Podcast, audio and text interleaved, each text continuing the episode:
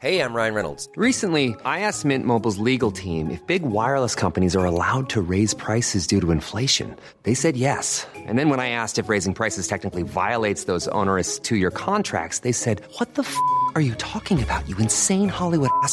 So to recap, we're cutting the price of Mint Unlimited from $30 a month to just $15 a month. Give it a try at mintmobile.com slash switch. $45 upfront for three months plus taxes and fees. Promo rate for new customers for limited time. Unlimited more than 40 gigabytes per month. Slows. Full terms at mintmobile.com. Sony qui rachète Bungie, Dying Light 2 qui arrive. On a aussi des nouvelles histoires sur les NFT, des résultats complètement fous du côté de Nintendo et tout le reste de l'actu gaming. C'est tout de suite dans le rendez-vous jeu.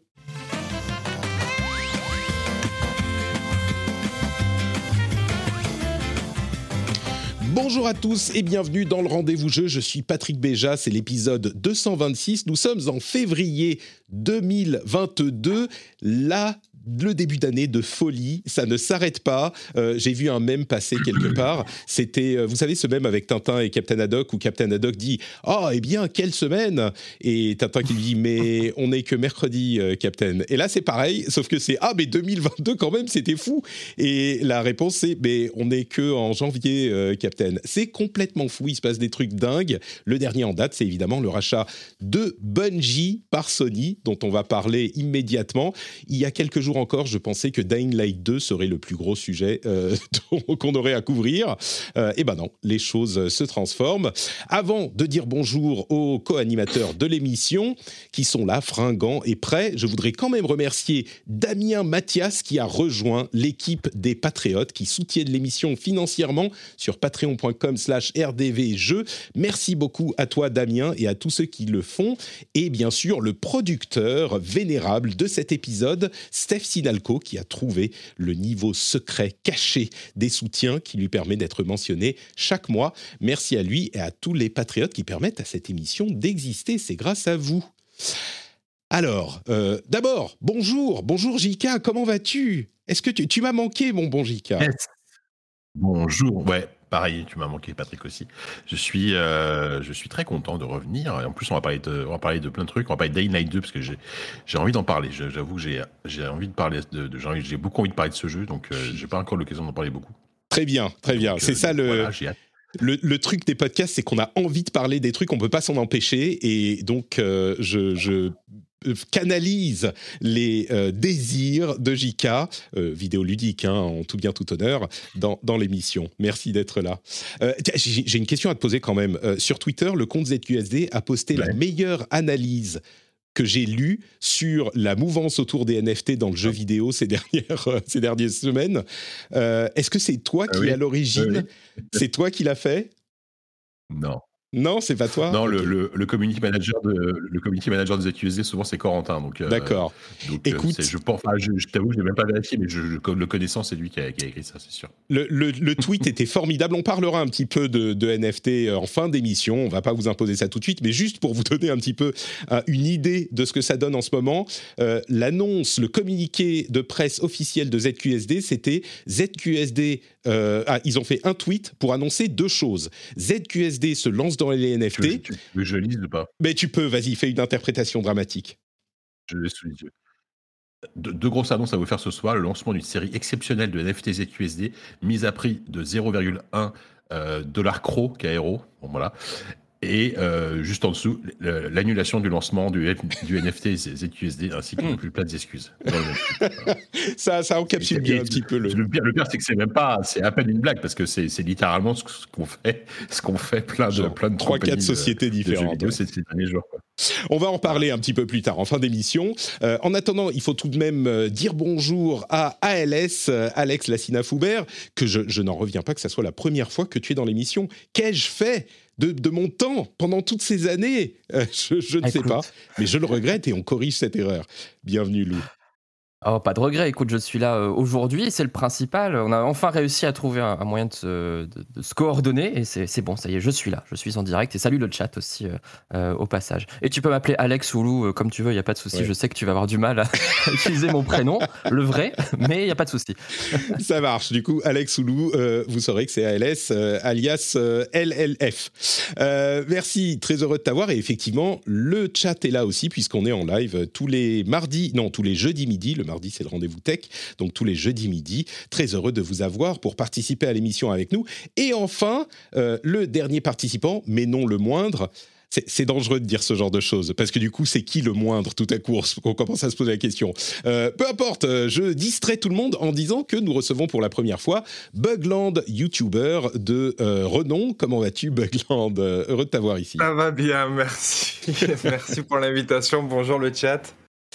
Très heureux de t'avoir. Euh, j'ai beaucoup apprécié ton test de Dying Light 2, donc euh, tu pourras nous en parler également avec Jika. Euh, et peut-être que tu auras quelques mots à dire aussi sur les, sur les NFT. Tu as fait des vidéos très détaillées sur les sujets.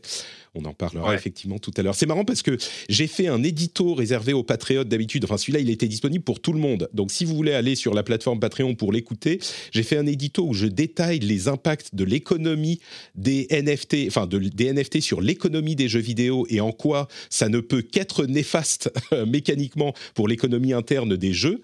Euh, et j'ai retrouvé beaucoup de choses que tu, tu disais aussi dans la vidéo sur le sujet que j'ai regardé tout à l'heure. Donc, j'ai l'impression qu'on est un petit peu en synchronisation intellectuelle toi et moi, donc euh, je suis sûr que ça va très bien se passer. Ah, waouh Tu commences direct tu me prends par les sentiments tout de euh, suite. oui, oui, oui, je sais, je sais mettre les gens à l'aise. Alors, la, grosse news, allez, on se lance quand même dans euh, les informations. Euh, on va parler tout de suite de ce qui se passe dans le monde de l'actu du jeu vidéo. Le monde de l'actu du jeu vidéo, c'est très bien dit. c'est bien sûr l'annonce d'un rachat cataclysmique qui va changer véritablement la face du monde du jeu, de, de, de l'univers. Et c'est bien sûr, je veux parler du rachat de Wordle par le New York Times, qui a été racheté pour 1 mhm. euh, ou 2 millions de, dollars, quelque chose comme ça. Euh, bon, j'en plaisante, mais en même temps, euh, c'est quand même un, truc important. Hein, et les jeux casual de ce type-là, ils sont extrêmement importants. Et le fait que le New York Times ait racheté cette, cette comment dire, ce, ce mot croisé des temps modernes, c'est pas complètement négligeable non plus, je trouve. Mais bon, évidemment, ce dont je veux parler, c'est le rachat de Bungie par euh, bah Sony pour 3,6 milliards de dollars. Euh, eh, vraiment, il y a deux semaines, on se disait Ah, mais quel achat incroyable, c'est complètement fou, Microsoft qui rachète Activision Blizzard. Et effectivement, c'était pour une somme beaucoup plus élevée. Euh, mais au niveau symbolique et même importance, euh, le fait que Sony rachète Bungie, euh, c'est peu importe la somme, c'est quand même évidemment quelque chose euh, d'inattendu et de, qui, transforme un petit peu le paysage vidéoludique.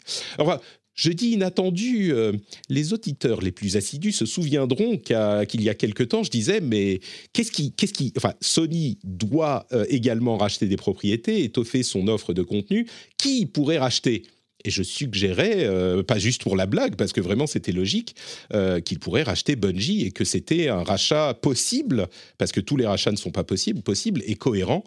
Et bon, euh, je veux pas dire que euh, Jim Ryan m'a téléphoné pour me dire euh, écoute, ton idée est géniale, euh, si on te file une petite partie, de, un petit pourcentage du deal, est-ce que tu acceptes qu'on le fasse parce que c'est toi qui l'as suggéré, donc tu en as la paternité? Et bon, je ne vous dirai pas la, suite de sa conversation, mais vous pouvez vous en, vous en douter, vu que le deal s'est fait aujourd'hui. alors, c'est un rachat qui est beaucoup plus simple à confirmer que pour euh, Microsoft et Activision, puisque Bungie est une société privée. Donc, je ne sais pas comment ils sont arrivés au chiffre de 3,6 milliards de dollars. Euh, je sais, j'ai aucune idée de comment on évalue ce genre de choses. C'est genre, 3 c'est un peu trop peu, 4 ça fait beaucoup, on s'arrête sur 3,6 et bon, encore plus que pour une société publique pour laquelle tu as euh, une valeur de l'action, une valeur boursière sur laquelle te baser. Mais ça a énormément d'implications, évidemment. Euh, on peut faire plein d'interprétations. Ce qui marque le plus dans cette histoire, je crois, euh, si on remonte un tout petit peu dans euh, les années, on remonte jusqu'à des années 90, c'est que Bungie, ils ont eu un parcours vraiment assez rocambolesque. Ils ont commencé avec des jeux sur Mac, pour ceux qui s'en souviennent. Ils avaient fait Marathon. C'était quoi? C'était comment il s'appelait le jeu de stratégie ils avaient fait sur Mac aussi, je me souviens. Myth, Miss. Myth, c'est ça. Euh, oui, tout à fait, ouais, Myth. C'était une espèce de... C'est un peu l'ancêtre des Total War, en fait, en termes de, gameplay. Mais bon. Voilà. En tout cas, sur la partie euh, stratégie temps réel. On a euh, également le, enfin, ils avaient présenté en fait Halo sur Mac. À l'origine, c'était un jeu mmh. qui était censé arriver sur Mac et il a été, ils ont bien sûr été rachetés par Microsoft pour euh, faire de Halo ce qu'il est devenu, le jeu euh, emblématique de la Xbox qui a amené les FPS véritablement sur console euh, de manière vraiment convaincante, etc., etc. Ils sont repartis de Microsoft. Alors, je ne sais pas qui est à la tête de ces deals pour Bungie, mais c'est une personne complètement exceptionnelle. Microsoft qui laisse partir Bungie c'est genre, mais comment Quoi de, de, comment? Enfin, à l'époque, c'était déjà incroyable. Ils ont signé un deal monumental avec Activision. Vous vous souvenez quand ils ont, euh, après plusieurs jeux Halo, ils sont partis chez Microsoft, ils ont annoncé Destiny en deal avec Activision, un deal de publishing, d'édition, et ils disaient Destiny représente les dix prochaines années de notre aventure. Euh, et c'était un petit peu genre, ok, dix ans, ouais, très bien. T'as raison mon gars. Et effectivement, on y arrive aux dix ans, il est sorti en 2013 si je ne m'abuse. Et en quoi 2015-2016, ils ont quitté un petit peu après, même de 17 ou 18, ils ont quitté euh, et même peut-être plus 19. Bref, ils ont quitté, rompu le deal avec Activision et là encore, ils sont partis sans aucun problème, sans aucun aucun drama, sans je sais pas quels emails le mec qui fait les deals a sur les responsables d'Activision et de, Microsoft? Enfin, Activision, peut-être qu'on sait maintenant euh, les, squelettes qu'ils avaient dans les placards. Euh, mais ils ont réussi à redevenir indépendants. Ils ont continué à faire croître euh, Destiny, ou en tout cas à réussir le, développement de Destiny, ils ont annoncé euh, quelque chose comme un million de précommandes pour l'extension qui arrive le 22 février, la Reine Sorcière. Euh, et donc maintenant, racheté par Sony, c'est un parcours, ils sont passés par tout. Ils sont passés par Microsoft, par euh, le, le, publishing avec Activision, et puis maintenant chez Sony. il faut préciser que ce rachat n'intègre pas Bungie au PlayStation Studios. Ils ont été très clairs sur le fait que Bungie allait opérer en tant que société indépendante et qu'ils allaient euh, continuer à développer leurs jeux en multiplateforme et euh, que leurs jeux actuels seraient en multiplateforme, mais qu'en plus de ça, leurs jeux en développement aujourd'hui, parce qu'on sait qu'ils en ont au moins un en plus avec Tencent en développement, seraient aussi en multiplateforme et que l'idée, c'est vraiment de euh, laisser euh, Bungie développer ces trucs dans leur coin et peut-être même les aider à euh, faire des à s'étendre vers le cinéma, euh, plus de médias différents, ce genre de choses. On sait que Sony bien sûr a des studios cinéma et télé.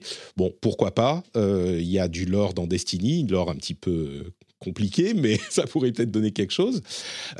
du coup, ça pose un petit peu la question pourquoi est-ce que Sony paye 3,6 milliards euh, de dollars pour Bungie si c'est pour les laisser euh, mettre leur jeu partout et euh, se développer en multiplateforme et pas en retirer de bénéfices directs en les rendant exclusifs. Parce que je les crois là, c'est sincère et j'ai l'impression que... Alors on ne sait jamais ce qui, peut, ce qui peut se passer dans 4-5 ans, mais à ce stade en tout cas, il semble que ça soit quelque chose de d'établi qu'ils ne vont pas euh, ramener Bungie en interne et rendre leur jeu exclusif. Je sais pas qui veut prendre la, la, question parce que c'est pas facile.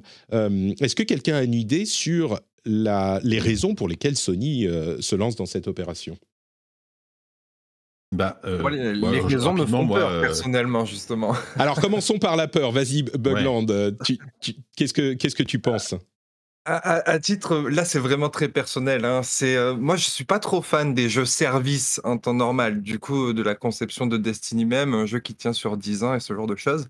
Et on sait que Sony, ça fait un moment qu'ils essayent de trouver euh, un, jeu service et de trouver les moyens d'en produire. Et pour moi, c'est la raison principale de l'acquisition, même s'il y a les compétences FPS, c'est certain du côté de chez euh, Bungie. mais je pense plus qu'ils vont chercher les compétences pour créer du jeu service. Et récemment, ils ont officialisé le fait qu'ils avaient envie d'en publier euh, une bonne dizaine, si je me trompe pas. C'est ça, oui. Il parlait d'une Euh, dizaine, et- d'une dizaine d'ici 2006. Euh, alors, on compte bien sûr euh, peut-être Destiny et d'autres projets de Bungie là-dedans qui sont dans ce cadre aussi. On sait que certains des studios internes travaillent sur des jeux au moins multi, peut-être service. Mais oui, euh, clairement, il y a une orientation dans cette direction. Et toi, ça te fait peur? Et moi, ça me fait peur parce que c'est pas un style qui, selon moi, fonctionne bien. C'est pas un style qui génère des grands jeux et c'est un genre qui est euh, vachement porté sur la microtransaction et ça me plaît beaucoup moins. Et j'espère que ce ne sera pas une source de contamination à l'avenir pour tous les studios de chez Sony. En fait, c'est surtout ça ma crainte. Ouais. Un, un- c'est un genre qui fonctionne, euh, comme tu dis, qui fonctionne pas forcément bien. Ça dépend pour qui. Parce que pour le coup, effectivement, je pense Oui, oui, que bien le, sûr. bien sûr, bien le sûr. côté, le côté money pas money, forcément réussi, pas forcément raté. ouais. Mm, Ouais. Euh, Jika, tu voulais dire quelque chose aussi? Non, non, bah effectivement, euh, je, je- j'approuve que venir Bugland, et évidemment qu'il il s'achète aussi, et surtout même un savoir-faire, donc pour donc, des gens qui savent faire des jeux de service. C'est clair. Euh, après, moi, je suis un peu moins inquiet. Alors, moi, le jeu de service, euh, je suis pas contre, mais c'est qu'effectivement, c'est pas du tout mon, style de jeu. Euh, je suis pas trop inquiet parce que je, je vois mal Sony quand même faire un virage euh, à, so- à 100% là-dessus. Euh, C'est-à-dire qu'ils ont, ils ont un tel savoir-faire sur le jeu solo, euh, triple A, narratif, etc., avec euh, avec Naughty Dog, avec Santa Monica, avec avec Guerrilla, etc. Bah, euh, tout- tous leurs studios très sont très en fait, concentrés de- de- sur, les, sur les expériences Voilà. solo. hein, Voilà. euh, Et, ce qu'ils et- font. et ces, stu- ces studios-là vont, vont aussi continuer à faire des, des, des jeux comme ça, j'en suis à peu près sûr. Euh, après, ils vont instiller peut-être, ils vont instiller, ils vont instiller, oui, ça se dit, du, du jeu service peut-être dans, dans certaines licences. On, on, on parlait par exemple de, on sait par exemple que Naughty Dog travaille sur une, une version multijoueur de The Last of Us, si je dis pas de bêtises. On peut très bien imaginer, et là, ça pourrait éventuellement coller en termes de formule, que Bungie vienne apporter leur savoir-faire pour euh, comment faire un, un, bon jeu multi dans cet univers avec, euh, avec un côté jeu service. Là, pourquoi pas? Euh, j'espère qu'ils sont intelligents en tout cas pour, pour j'espère qu'ils sont assez intelligents pour pas trop mélanger les pour pas trop mélanger les choses et faire ça correctement euh, donc voilà moi je suis pas je suis pas trop inquiet là-dessus et, euh, et, et, et moi juste ce qui, m'a fait vraiment je, je pense que j'ai encore plus bugué enfin disons bon quand, quand, quand Microsoft a racheté Activision j'ai j'ai je pense que j'ai j'ai j'ai eu ma mâchoire qui s'est Bah, décrochée Ouais, comme, Mais- comme tout le monde, tu as eu un, un- mais- un temps, Voilà. genre une minute de réalité que tu as perdu parce que tu étais tellement. ch- Ton Exactement. cerveau s'est arrêté, quoi, comme tout, tout le monde dans, Euh, mais, notre industrie. Mais, mais par contre, quand, euh, quand, quand, quand, quand j'ai lu la news, c'était le soir, hein, donc j'étais chez moi et tout, que quand, j'ai- quand je vois la news Sony rachète Bungie, vraiment, j'ai- pas compris, tu sais, à un moment donné. Mais c'est impossible, parce qu'en fait, C'est quoi dans, ce dans, ma tête, Ouais. il, il- peut-être peut-être parce que je suis un vieux, mais dans ma tête, Bungie, ça reste vraiment tellement attaché à Microsoft, Ouais. en fait, et, au- et, au, et au PC même par rapport, rapport à de, de là où ils viennent, enfin à l'ordinateur en tout cas, que vraiment, tu sais, je me dis attends, mais c'est- non, c'est pas, c'est pas possible, ils peuvent pas. Et en fait, si après je me suis dit mais si, c'est- si, si, ils peuvent, ils peuvent en fait. Et ça, ça me paraissait tellement, et, et effectivement, c'est tellement, et, enfin.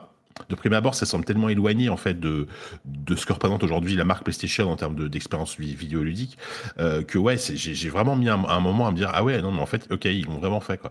Et, euh, et après quand avec le recul quand, quand tu quand, quand tu réfléchis un peu que tu lis deux trois analyses c'est effectivement ça ça a vachement de sens parce que aujourd'hui PlayStation ils ont plus besoin de racheter des studios euh, qui savent faire des jeux solo triple A narratifs etc. Ils ont largement les les le, le- le savoir-faire en interne. Donc là, ce qui, leur manquait, c'était un, studio comme Bungie, effectivement. Et ça a vraiment du sens, pour le coup. Il faut avouer que euh, Bungie a vraiment eu un parcours euh, chaotique, mais assez admirable, je trouve, sur cette question de jeu service. Moi, contrairement à vous, euh, je suis assez client de jeux service. Je trouve qu'évidemment, il peut y avoir des abus et ça peut être fait de manière plus ou moins élégante, mais souvent, ça peut permettre d'avoir des expériences qu'on ne peut pas du tout espérer sur des jeux solo qu'on va finir en 20, 30, 50 heures et puis qu'on va reposer. Et dans le dans ce cas, enfin tout le monde sait l'amour que je porte à Destiny et j'y joue depuis, enfin on et off, mais j'y joue depuis son lancement, donc euh, ça va être une, sur- une surprise pour personne. Mais mais vraiment, ils ont eu euh, beaucoup de problèmes à comprendre comment on fait un bon jeu service, euh, comment on trouve le bon équilibre. Alors parfois il y a peut-être des abus et c'est peut-être encore le cas, mais euh, dans l'ensemble, je pense que les joueurs sont assez contents du jeu aujourd'hui et, et ça a été un chemin long et difficile. Donc cette expertise, elle ne s'invente pas. Vraiment, je crois qu'on l'a vu euh, sur des accidents industriels comme euh, Anthem ou euh, enfin Anthem, c'était vraiment accident industriel du jeu service. Et même on peut le rapprocher un petit peu de Cyberpunk où il y a eu un studio qui a été encouragé par un succès énorme et qui a du coup eu les yeux plutôt que le- plus plus gros que le ventre et qui s'est lancé dans un truc trop tôt qu'il ne maîtrisait pas. Et on a vu les résultats qui étaient euh, décevants. Et là, du coup, Sony, je pense, à l'intelligence euh, d'aller chercher quelqu'un qui est disponible, qui en plus fait un FPS, qui a le meilleur gunplay de tous les FPS au monde. Je crois que euh, le gunplay de Destiny est sa force qu'il a portée euh, malgré les problèmes et les, et les déconvenus qu'ont eu les joueurs. Et donc, il y a ça, évidemment, c'est un très bon FPS, mais aussi l'intelligence donc de Sony d'aller chercher des gens qui savent ce qu'ils font dans le jeu service, qui ont vécu tous les problèmes et donc euh, j'imagine qu'ils vont avoir une petite euh, strike team de Bungie qui va qui vont pouvoir appeler euh, quand un studio interne a besoin de savoir comment ça fonctionne. D'ailleurs, c'est marrant parce que Bungie avait dû euh, enfin avait eu des contacts avec les développeurs de Blizzard de Diablo 3 à l'époque pour comprendre comment on faisait un loot, euh, euh, une itemisation qui fonctionne. Parce que on se souvient qu'au début de, de, de Destiny, ça c'était un problème aussi. Et c'est tout bête, hein, mais quand on a un jeu service qui est basé sur le loot comme ah bah, un looter, bah, faut savoir quoi, donner aux joueurs, quoi leur euh, euh, faire espérer d'avoir, euh, comment les motiver pour aller faire telle ou telle activité. Et tout ça, ça s'invente pas. faut l'avoir fait, faut des experts. Et là, ils ont effectivement acheté ces experts. E- Est-ce que, du coup, Lou, je te pose une, une autre question. Est-ce que tu vois un autre intérêt de Sony? Ça paraît quand même, même si c'est important, ça paraît peut-être un peu léger si c'est juste pour ça, je sais pas. Encore que, comme vous le disiez, c'est ce qui manque à Sony aujourd'hui. C'est les jeux services qui leur manquent. Et, et là, ils s'offrent la licence, en fait, d'en d'en faire encore plus. Mais est-ce que tu vois autre chose euh, en plus de ça, peut-être, Lou? Bah, moi, je vois deux choses. Une chose un peu anecdotique, euh, et je trouve d'ailleurs très amusant le, le timing des annonces qui sont vraiment coup sur coup. Euh, déjà, j'ai réagi comme JK euh, euh, lors de l'annonce déjà du rachat d'Activision Blizzard. Je croyais vraiment que c'était un fake. Enfin, les premiers, je me dis, ouais, c'est n'importe quoi, encore, encore des rumeurs débiles. Et, euh, et je vois que c'est confirmé dans la journée. Je fais, non, mais c'est pas possible. Et, euh, et du coup, euh, je, je sais pas, c'est que c'est dix jours après, du coup, Sony qui annonce le, le rachat de Bungie. Donc là, je me dis, bon, ok, encore, encore une petite blague juste derrière pour, pour s'amuser. Et finalement, non. Et euh, et euh, il y a un côté, alors j'imagine que les tractations doivent être depuis beaucoup plus longtemps que ça. Mais du coup, ça fait une drôle d'impression, genre, euh, ben, euh, tiens, puisque tu, puisque tu fais ça, moi, je- j'emballe ton ex et, et je me le tape devant toi. et je trouvais ça assez drôle, en fait, dans le timing. Il y a un côté un petit peu revanche, parce que, ben, comme, comme on le disait, Bungie, c'est très, très Microsoft. Euh, L'image est vraiment associée, même si, même si les deux sociétés sont, ne sont plus en, en discussion aujourd'hui.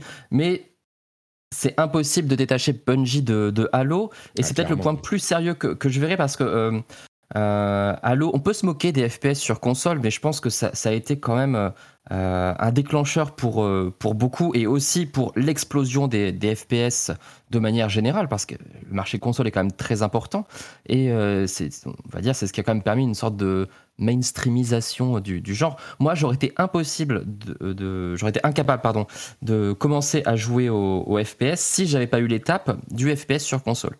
Vraiment, j'aurais j'aurais pas pu et j'ai vraiment commencé euh, comme ça. Alors, c'était avec Bioshock, c'était pas avec Halo, mais, euh, mais ça a été l'étape qui a été nécessaire pour que je puisse jouer aujourd'hui sur PC à des FPS et j'en suis très content. Mais je pense que pour beaucoup de joueurs, peut-être comme moi, qui, pour lequel c'est pas un genre qui nous intéresse peut-être davantage, et puis. euh, euh, Halo avait un univers aussi assez différent, une approche scénaristique un petit peu différente. Enfin, je trouve que c'était quand même une étape importante. Ouais, Et c'est peut-être cette, cette, cette façon de, de, de voir le jeu, de concevoir. C'était il y a un moment déjà. Euh, Destiny m'a- m'a pas emballé du tout, par exemple. Mais, mais peut-être qu'il y a dans ce côté euh, euh, créatif, dans cette approche de, de grand public, qui peut aussi les intéresser. Après, je sais il faut voir, le studio a évolué évidemment, le- le- le- les développeurs sont plus les mêmes, les idéaux sont peut-être plus les mêmes. Destiny est pas forcément dans la même optique. Et euh, d'ailleurs, je me souviens, Destiny, euh, je- le trailer d'annonce, c'était durant le 3. Je, je le couvrais pour, euh, pour, pour Gamecult à l'époque et je me suis endormi devant le trailer en direct dans l'émission. Euh, littéralement, il, il devait être 4 ou 5 heures du matin, mais, euh, mais vraiment, le, le jeu m'a pas inspiré du tout. Et, euh, mais je pense que peut-être ils ont aussi cette, cette idée de, de revenir à un jeu qui mettrait tout le monde d'accord à un moment, qui permettrait un petit peu d'avancer sur une étape. Même si aujourd'hui, bon, le FPS, euh, voilà, il est quand même Et, en, et- en odeur de sainteté. et d'ailleurs, à l'inverse, euh, on peut imaginer aussi très bien que Sony et les studios autour de Sony aident Bungie à développer des, des trucs qui manquent chez, des- chez, chez eux en termes de, bah, de peut-être de narration, d'écriture, euh, de, de création d'un lore, peut-être qui va. Enfin, je sais que moi après, je, je critique pas parce que je connais pas trop Destiny, mais Ah non, mais tu il y a- peux, je pense- il- La, narration, ça va mieux maintenant chez, chez Bungie, mais voilà. sur Destiny, mais, mais clairement, euh, et, c'est Et- et clairement, ça, ça, ça fonctionne dans les deux sens. hein. On, peut, on, peut, on peut espérer aussi que Sony apporte quelque chose à, à Bungie là-dessus. Quoi. Ouais. Moi, il y a un autre truc euh, que je verrais bien, c'est euh, un atout pour Spartacus, pour leur service Game Pass-like. Ils, ils y voient peut-être un intérêt d'avoir une offre euh, jeu-service incluse d'une manière ou d'une autre dans leur futur service, avec un studio qui reste indépendant. Peut-être qu'ils peuvent l'inclure euh, beaucoup plus facilement euh, dans leur offre que que- qu'un jeu euh, justement en solo que tu joues et ok que tu termines qui du coup, s'il est intégré dans l'offre, est, est plus compliqué à, à- à- à monétiser pour Sony. Et ils disent, euh, alors plusieurs choses sur la question des rachats. D'abord, le deal était en cours depuis 6 ou 7 mois, d'après ce qu'on Mhm. entend. Donc, euh, il semble que ça soit pas, euh, évidemment, c'est pas un truc qui s'est fait en deux semaines, euh, Ah bah, sûr. évidemment. Par contre, il n'est pas du tout impossible que deux choses. D'une part, Bungie soit allé voir Microsoft pour, dire- pour dire, et vous, vous seriez pas intéressé pour faire monter un petit peu les prix Euh, Il y a des, des échos de discussions avec Microsoft. Et d'autre part, il n'est pas impossible non plus que Sony se soit dit, euh, au moment de l'annonce du deal avec Activision, ah mais merde, euh, bon ok, bon maintenant on, on chipote plus, Mm. faut y aller, ça suffit les conneries, faut pas que celui-là nous passe sous le nez aussi, donc qui se sont dit ça a précipité le deal peut-être. Ce qui est sûr et ce qu'on entend de nombreuses sources, dont euh, le président de PlayStation, euh, Jim Ryan, directement, c'est bah c'est pas fini. Euh, on n'a pas fini d'acheter des choses et tout le monde le dit, y compris les insiders et les gens qui savent, etc. Donc bon, c'est pas c'est pas la fin quoi. Mais mais bon, je pense qu'on a fait un petit peu le tour de ce cette grosse annonce. Et si elle était arrivée avant, il y a deux semaines, euh, ça, on aurait passé encore une heure et demie dessus. Mais bon, là, c'est juste ah, un gros changement cataclysmique euh, dans l'industrie du jeu vidéo. Ok, un de plus. Euh, on va parler très rapidement des résultats financiers de Sony et de Nintendo. Alors, je ne vais pas vous embêter avec tous les détails, tous les chiffres, etc. Ça va bien pour tout le monde dans le jeu vidéo en général. Ce que je retiens, c'est deux choses. Euh, D'une part, Sony a été obligé de euh, réduire ses estimations de vente de PlayStation 5 pour des questions de rupture de stock, enfin de pénurie de composants. Et il y a une chose que, je dis depuis le lancement de ces consoles, c'est que oui, elles sont difficiles à trouver, mais ils en vendent plus que les consoles de la génération précédente, PlayStation 4 et euh, Xbox One, au même moment. Et ben ça, c'est plus vrai. Ça a été vrai pendant longtemps. Maintenant, la pénurie les rattrape. Ils en ont vendu moins, du coup, de PlayStation 5 que de PlayStation 4 sur la même période. Et c'est évidemment euh, à cause de la pénurie, non pas parce qu'il n'y a pas euh, assez de demandes. Donc c'est un truc notable. Malgré ça, comme je vous disais, tout va très très bien. Ils font encore plus d'argent que les années précédentes. Donc on va pas les plaindre non plus. Là où c'est extrêmement impressionnant aussi, c'est les euh, résultats de Nintendo, qui pour le coup euh, sont un petit peu moins importants que les mêmes l'année dernière, mais il n'empêche, euh, ils ont vendu 103 millions de Nintendo Switch à ce stade de la vie de la console, ce qui est plus que la Wii. Euh, sur toute la période. Euh, oui, parce que la PlayStation 5, en fait, est arrivée à plus de ventes que la Nintendo Wii U sur toute sa période. Bon, c'est pas dur, hein, parce que la Wii U, c'est pas très bien vendu, c'est le moins qu'on puisse dire. Mais du coup, euh, pour euh, renverser la balance, tout à coup, euh, Nintendo arrive et dit on a vendu plus de Switch, que de Wii, et ils sont a priori en chemin pour vendre sur leur vie plus de, plus de, Switch que de PlayStation 4. Euh, les chiffres de de, de vente de logiciels sont complètement folles aussi. On est à 766 millions de euh, logiciels vendus. Euh, les, les chiffres pour les licences lancées, enfin pour les jeux lancés l'année dernière sont euh, incroyables également. Enfin bref, c'est des euh, montants. De, ces, de deux-là, les plus impressionnants sont quand même euh, chez Nintendo, je trouve. Euh, on aura l'occasion d'en reparler peut-être la semaine prochaine quand on parlera un peu plus de bilan éventuellement. Mais est-ce que je peux avoir une réaction de vous trois sur, sur ces chiffres, Sony et, Nintendo? Rien de super surprenant, mais. Bah, pour Nintendo, ça me semble logique. ça me semble logique parce qu'ils ont plus de consoles portables aussi, il faut y penser. Donc la Wii était en concurrence entre guillemets avec la DS aussi, et là maintenant il y a juste la Switch. Donc tout à fait, ouais. C'est un truc qu'on a tendance à, oublier parfois, euh, mais tu as tout à fait raison. Euh, ça a forcément boosté les ventes de réunir tout ça dans une console. Ouais. Ce qui est très intéressant aussi chez Nintendo, c'est tu parlais des, ventes de jeux et euh, j'ai vu l'excellent thread d'Oscar Lemaire du coup sur, sur Twitter qui, sur plein d'axes, du coup, parler des chiffres de, vente, et notamment le fait qu'il y a eu 13, euh, 13, euh, jeux millionnaires, du coup, sur, euh, sur 10, millionnaires, attends, je sais même plus, c'est 10 millionnaires, je crois. 10 millionnaires. 10 millions, 13 jeux qui ont dépassé les 10 millions. 10 millionnaires sur, sur Switch, ce qui n'était jamais arrivé. Ils n'avaient jamais passé les, les 6-7, je crois, dans les, consoles précédentes. évidemment, il n'y en avait aucun sur, sur Wii U. Et, et, tu vois du coup que Mario Kart 8 Deluxe est en passe de devenir le deuxième meilleur jeu vendu, sachant que le premier c'est Wii Sport, mais parce qu'il était vendu en bundle avec, euh, avec la console, avec la, Wii à l'époque. Euh, la Switch est en train de, péter tous les, euh, tous les scores. Et c'est vraiment le, point très intéressant, c'est que la console se vend, mais les jeux aussi. Ce qui n'était pas forcément le cas de la Wii justement à l'époque. Donc là, ça rend les choses hyper intéressantes, sachant qu'en plus, il y a des jeux comme les gens de Pokémon qui viennent de sortir, mais il y aura aussi Splatoon 3 qui va sortir, Breath of the Wild 2, évidemment, qui devrait aussi cartonner vu le, le, score incroyable qu'a fait, qui a fait Breath of the Wild 1 qui a dépassé les, 20 millions si je me trompe pas. Mais c'est ça qui est bien, c'est que la console se vend, mais les jeux aussi, et ça indique quand même une bonne santé de la console, et je pense qu'elle va rester encore, euh, encore quelques temps. Enfin, c'est dans l'intérêt en tout cas de Nintendo de chercher à faire fructifier tout ça. Ah bah ce qui est sûr, c'est que j'ai retrouvé le tweet Vas-y. Pardon, juste pour pas se porter une précieuse que dit Lou, j'ai retrouvé le tweet où il parle des 10 millions, euh, des, jeux qui ont dépassé 10 millions. Il y, a, quand même eu d'autres consoles où, euh, euh, Nintendo, où il y, a, des jeux qui ont dépassé 10 millions, mais par exemple, le, la meilleure, la, Nintendo DS a 10 jeux qui ont dépassé 10 millions. la Wii U en a 0 par exemple, et la 3DS en a 7. Tu vois, c'est, mais mm. on est quand même, la Switch est quand même nettement derrière avec une durée de vie qui est, enfin, alors que la Switch est encore, est encore loin d'avoir terminé son cycle de vie. Et, effectivement, ça c'est un point qui est important à noter aussi. Elle est loin d'avoir terminé son cycle de vie.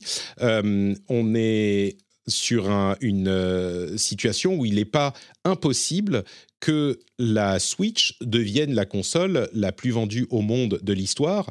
Euh, la place est aujourd'hui occupée par, si je ne me trompe pas, la PlayStation 2. la PS2 qui avait vendu 150 millions d'unités, je crois 151, quelque chose comme ça. Mais du coup, la Switch, alors n'est plus tout à fait, on ne sait pas quand ils vont arrêter, passer à une console euh, suivante, mais euh, on est plus ou moins au milieu du cycle de vie. Et du coup, euh, oui, il reste encore en vendre encore 50 millions, c'est pas du tout impossible, surtout vu ce qui, ce qui arrive dans les années à venir. Quoi. Donc c'est vraiment le gros gros résultat. Et puis un petit mot quand même pour noter que Konami va très bien aussi. Euh, on parle parfois de Konami en s'en moquant un peu au niveau du, jeu vidéo. Eh ben, ils ont fait leur plus gros résultat de leur histoire, euh, y compris dans le domaine du jeu vidéo. On parle pas que de pachinko et de fitness. Euh, et c'est dû à des jeux comme Yu-Gi-Oh, les, les enfin surtout Yu-Gi-Oh. Il y a un truc qui s'appelle Professional Baseball Spirits Ace euh, il y a eFootball, vous savez, PES, euh, eFootball euh, qui, qui, qui s'est renommé, qui bon, a, a, eu quelques problèmes, mais il est présent aussi. Vendu, ça et bah, c'est un jeu gratuit et qui a eu tellement de problèmes que je crois que même gratuit, les gens ne voulaient pas. Donc, mais, mais bon, ce qu'il faut retenir, c'est qu'ils vont bien et au niveau du jeu vidéo aussi.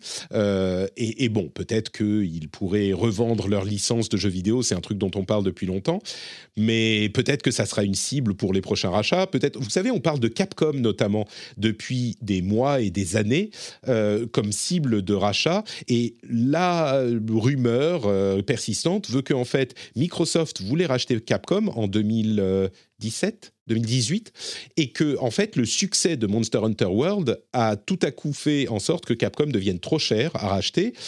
Mais c'était en 2018-2019 et, et, ça a vraiment sauvé la société d'un rachat potentiel, d'après ce qu'on entend. Mais aujourd'hui, vu le euh, panorama et la frénésie des rachats et euh, le début de consolidation qu'on a dans l'industrie, il n'est pas impossible que les gens se disent bon, euh, ok, ils voulaient, j'en sais rien, je lance un chiffre au hasard, ils voulaient 2 milliards à l'époque, ça commençait à devenir trop cher. Aujourd'hui, ça nous en coûterait 4, mais on va le faire quand même parce que sinon quelqu'un d'autre va le faire avant nous. Je ne sais pas du tout, 4 ou 10, ou enfin Capcom, c'est une grosse boîte quoi. Mais donc, c'est pas fini, ça c'est assez certain. Et Konami, c'est les seuls, enfin, c'est l'un des seuls studios euh, assez réputés à avoir réussi à tirer un gros bénéfice des NFT aussi, il faut le dire. Ah, 140 000 euh, euros incroyable. Ils sont vraiment, ça a changé. Millions, millions. Non, non, non, c'est 140 000 euros. Euh, 1000 ou millions, j'ai oublié. 140 000, 140 000. 1000 non, non, ouais, ouais, non, ça, en fait, ça n'a pas vraiment marché leur NFT. Euh, sur leur chiffre d'affaires, c'est 1,6 milliard euh, sur l'année 2021. Euh, donc, ça s'est vendu, ça s'est vendu. Ça ah ouais, c'était un, un, gros succès. Mais bon, on, on y reviendra au NFT, effectivement, mais c'est notable, c'est l'une des sociétés qui a tenté le coup. bon, clairement. Euh, alors peut-être qu'ensuite, avec les reventes, les machins comme ça, un jour, ça fera plus, mais à ce stade, je pense pas qu'on puisse dire que ça pèse dans, la balance pour eux. Euh, écoutez, on va parler dans un instant de Dying Light 2 et des autres jeux auxquels on a joué en ce moment. Je voudrais, avant ça, vous rappeler une chose essentielle, c'est que le rendez-vous jeu ne propose pas de NFT. Il ne propose pas de NFT, il vous propose un moyen beaucoup plus sain de euh, soutenir les créateurs que vous appréciez, et ça, c'est de donner de l'argent au rendez-vous jeu. C'est une transaction absolument formidable. Vous donnez de l'argent pour soutenir l'émission, et en retour, vous n'avez aucune propriété, d'aucune licence, de quoi que ce soit. Vous avez juste le plaisir de soutenir un créateur que vous appréciez. Bon, J'exagère un tout petit peu, euh, et la plaisanterie avec les NFT s'arrête là. Euh, évidemment, vous avez des bonus sympas, comme euh, bah, par exemple les éditos que je fais régulièrement.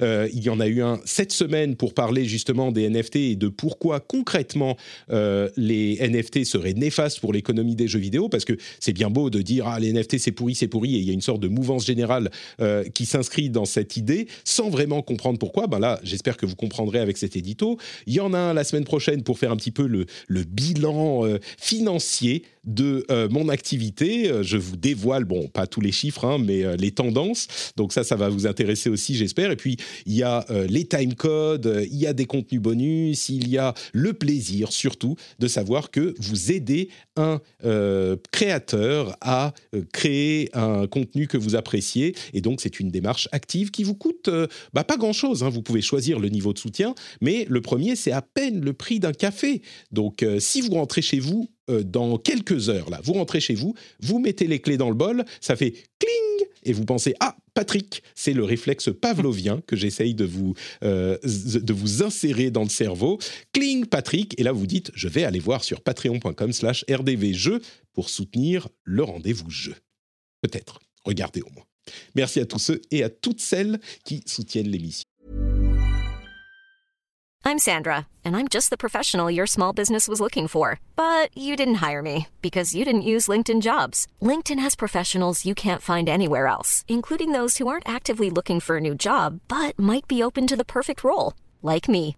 In a given month, over 70% of LinkedIn users don't visit other leading job sites. So if you're not looking on LinkedIn, you'll miss out on great candidates like Sandra. Start hiring professionals like a professional. Post your free job on linkedin.com/people today. There's never been a faster or easier way to start your weight loss journey than with PlushCare. PlushCare accepts most insurance plans and gives you online access to board-certified physicians who can prescribe FDA-approved weight loss medications like Wigovi and Zepbound for those who qualify. Take charge of your health and speak with a board-certified physician about a weight loss plan that's right for you. Get started today at plushcare.com slash weight loss. That's plushcare.com slash weight loss. plushcare.com slash weight loss. Eh bien écoutez, je pense qu'il est temps de passer au jeu que nous avons euh, testé ces derniers temps. Et on va commencer du coup avec... Euh, bon, JK voulait absolument parler de Dying Light 2, mais Bugland est notre invité, hein, c'est la première fois qu'on le reçoit. Euh, on va Ah peut-être oui, laisser la primeur. J'ai hâte d'en parler avec quelqu'un. Je dire, je vais pas parler tout seul. hein. Au contraire. du coup, du coup Bugland, euh, Dying Light 2, c'est un jeu qui s'est fait euh, attendre très longtemps. Dying Light était un, un- un assez gros succès pour un studio relativement modeste, hein, Techland, qui avait connu son premier jeu réussi avec Dead Island, dont je repense d'ailleurs au, au trailer à peu près, je sais pas, une fois par semaine. Le trailer de Hmm. Dead Island, il me, il me revient dans la tête. Dying. Light, euh, un jeu qui était très zombie, très parcours euh, et plutôt ambitieux. Et, et pour ce studio, ils avaient réussi leur coup. Dying Light 2. euh, très attendu, pas mal retardé. Là encore, assez ambitieux. Ils annonçaient des conséquences de nos choix euh, absolument incroyables dans une ville énorme avec plusieurs factions. Toujours ce jeu avec les zombies, on peut se cacher. euh, enfin, on, est, euh, il faut les, éviter. ils évitent la lumière, donc on est plus libre dans la journée et dans la nuit, tout le monde sort, mais on peut aller explorer des endroits où il n'y a pas de lumière, mais il faut pas y rester trop longtemps parce que nous, on est aussi infectés par le virus et, si on reste loin de la lumière du soleil, ben, au bout d'un moment, on risque de se transformer en zombie aussi. Enfin bref. Il y, a, plein de systèmes, il y a plein d'ambitions. Euh, Qu'est-ce que tu as pensé du jeu? Est-ce que le pari est réussi? Euh, Dis-nous tout. Alors, je trouve que globalement, le pari est réussi sur euh, l'ambiance, surtout que c'est un style de jeu, on va pas se mentir, qu'on a bah, jamais en fait, hein, des jeux parcours comme ça en FPS. Hormis Mirror's Edge, j'ai pas trop d'autres références. Et euh, ça marche extrêmement bien, ils ont vraiment très bien travaillé l'univers et euh, les, euh, les accroches de gameplay. C'est ultra dynamique, ultra vivant, et c'est un vrai plaisir de se balader dans la ville. Côté zombie, c'est comme le 1. En fait, on retrouve vraiment toutes les forces du 1 qui sont amplifiées dans celui-là. Donc, c'est vraiment une, belle réussite de ce côté-là. Scénaristiquement, ça marche de ouf aussi. Belle histoire et surtout des quêtes secondaires intéressantes. C'est très important. Pour ce qui est des choix, c'est difficile de jauger sur une première game. hein. Je pense qu'il faut en faire une deuxième pour, pour voir à quel point ça a eu des impacts. Mais personnellement, j'ai quand même eu la sensation que mes choix avaient fait, euh, euh, avaient fait changer des choses. Maintenant, encore une fois, c'est difficile de, juger ça sur euh, une seule game. Le côté euh, zombie, euh, toujours aussi intéressant. Donc la nuit, forcément, il y a beaucoup plus d'infectés. Je dis, je dis zombie des fois, mais c'est infecté, on est d'accord. Euh, il y a beaucoup plus d'infectés la nuit, donc il faut faire attention et se balader plutôt sur les toits. Mais à l'inverse, du coup, il y en a beaucoup moins dans les zones sombres, c'est ce qu'ils appellent, ils appellent ça comme ça. Du coup, si on veut explorer des bâtiments, si on veut explorer des zones où il n'y a pas de lumière, basiquement, il vaut mieux y aller de nuit parce que les infectés sont à l'extérieur. Et euh, l'inverse, c'est euh, la journée, il y en a très peu dehors. Et euh, du coup, à l'intérieur des bâtiments, il y en a énormément. Donc ça permet de Du coup, c'est- choisir aussi. C'est pas, oui, effectivement, c'est pas que la nuit, c'est le, c'est le bordel partout et donc euh, tu as qu'un seul type de gameplay qui est proposé. C'est que tu peux aussi euh, aller dans des endroits où tu pouvais pas aller pendant la journée. Donc c'est un autre. Ah, j'avais pas pensé à ça, mais, mais c'est assez intéressant, effectivement. Ouais, ça, ça donne une certaine logique finalement à l'univers parce que euh, on a, euh, on a ce- cette décision à prendre. On peut se dire que euh, aller dans les zones sombres de jour, il va y avoir beaucoup plus d'infectés et donc ça peut être une raison aussi d'y aller pour bah, prendre plus d'expérience, pour farmer Mhm. un petit peu tout ce qu'il y a à farmer. Donc ça, ça donne à réfléchir sur la situation et ça permet aussi de changer. Euh, de, faire évoluer euh, notre manière de jouer en fait en fonction de nous, comment on se sent, comment on avance dans le jeu. On peut vraiment appréhender les choses différemment, d'autant plus qu'il y a une belle sensation d'évolution avec plein de nouvelles compétences. Euh, globalement, globalement c'est assez une réussite. Le plus gros point négatif finalement de ce jeu, jusqu'à maintenant, c'est euh, la technique. Euh, Mm. Je trouve que c'est un jeu qui est extrêmement buggé. Alors certes, ils ont annoncé un patch Day One et je sais que beaucoup de gens comptent dessus. J'ai eu tellement de recours, de- tellement de retours de commentaires dessus. Mais euh, avec le recul, hein, moi j'en ai vu passer des patchs Day One et j'ai jamais vu de très grande différence entre le jeu avant patch et le jeu après patch. Donc j'ai bien peur que ce soit un petit peu l'effet cyberpunk et qu'il faille pas mal de temps pour corriger l'ensemble des bugs du jeu. Mais pour, pour être euh, très précis, euh, les bugs, j'en ai, j'ai, vu et lu euh, plusieurs tests. Effectivement, beaucoup de gens se plaignent des bugs qui peuvent être parfois assez lourds. Ça a été jusqu'à des, des sauvegardes wipées, ce genre de choses. Mais quand même, ce que les gens disent, c'est que ça reste jouable. Si on n'aime pas du tout les bugs, faut éviter, c'est clair. Mais par contre, c'est pas cassé au point que le jeu soit pas exploitable. Il reste jouable, n'est-ce pas? Et voilà, c'est ça. Bon, après, j'ai fait le, le jeu sur Series, euh, Series S, et le jeu reste totalement jouable, mais il y a des ratés, genre des, les, les trucs frustrants, typiquement, c'est quand les quêtes plantent, par exemple. Voilà, moi j'ai des quêtes que je peux plus faire, en fait. Et ça, c'est vraiment des trucs assez frustrants. Mais euh, Cyberpunk fonctionnait bien aussi hein, sur euh, euh, New Gen et sur PC. C'était vraiment les, les versions old gen. Et j'ai pas, j'ai pas pu tester sur euh, D'accord. euh, PS4 et Xbox One, donc je sais pas à quel point c'est cassé, ou, ou plus ou moins, en fait. hein. Franchement, j'ai aucune idée de ça. Euh, mais euh, globalement, ouais, on peut, on peut faire le jeu, mais après, ça reste frustrant quand il y a des animations de personnages qui se lancent pas, quand on rentre dans des cinématiques et qu'il y a un personnage qui est planté au milieu, qu'on passe à travers parce que l'animation ne s'est pas déclenchée. Euh, la, la fin aussi, je, je la spoil pas bien entendu, mais les répercussions des choix à la fin, c'est tout un enchaînement de cinématiques. Et euh, sur euh, les quatre ou cinq que j'ai dû avoir, il y en a deux qui ont planté, donc euh, c'est frustrant, c'est frustrant. D'accord. Jika, euh, tu as pris du plaisir euh, sur le jeu. Le, le- le- Il y a tous des éléments de gameplay, de, de, de- de parcours euh, sur lesquels j'aimerais poser des questions, mais d'une manière générale, Ouais. euh, tu, Ouais. tu as l'air d'avoir aimé. Ouais, si Ouais, ouais, ouais, ouais, je suis vraiment, je suis emballé par le jeu. Je sais que c'est un jeu qui a, qui a une réception critique assez euh, partagée. Il y a, il y a eu de très bonnes notes chez, chez nous, enfin chez, chez jeuxvideo.com, on, on lui a mis À 17. et 87, c'est- t'as c'est pas mis moi qui l'ai 17, testé. ouais. Et, et voilà, Nodus chez Gamecult a, est- a moins aimé, je crois. Voilà. Et, euh, et, euh, et je sais qu'à 87, on y joue un peu en parallèle et on, on, on était vraiment hyper d'accord sur quasiment tous les points.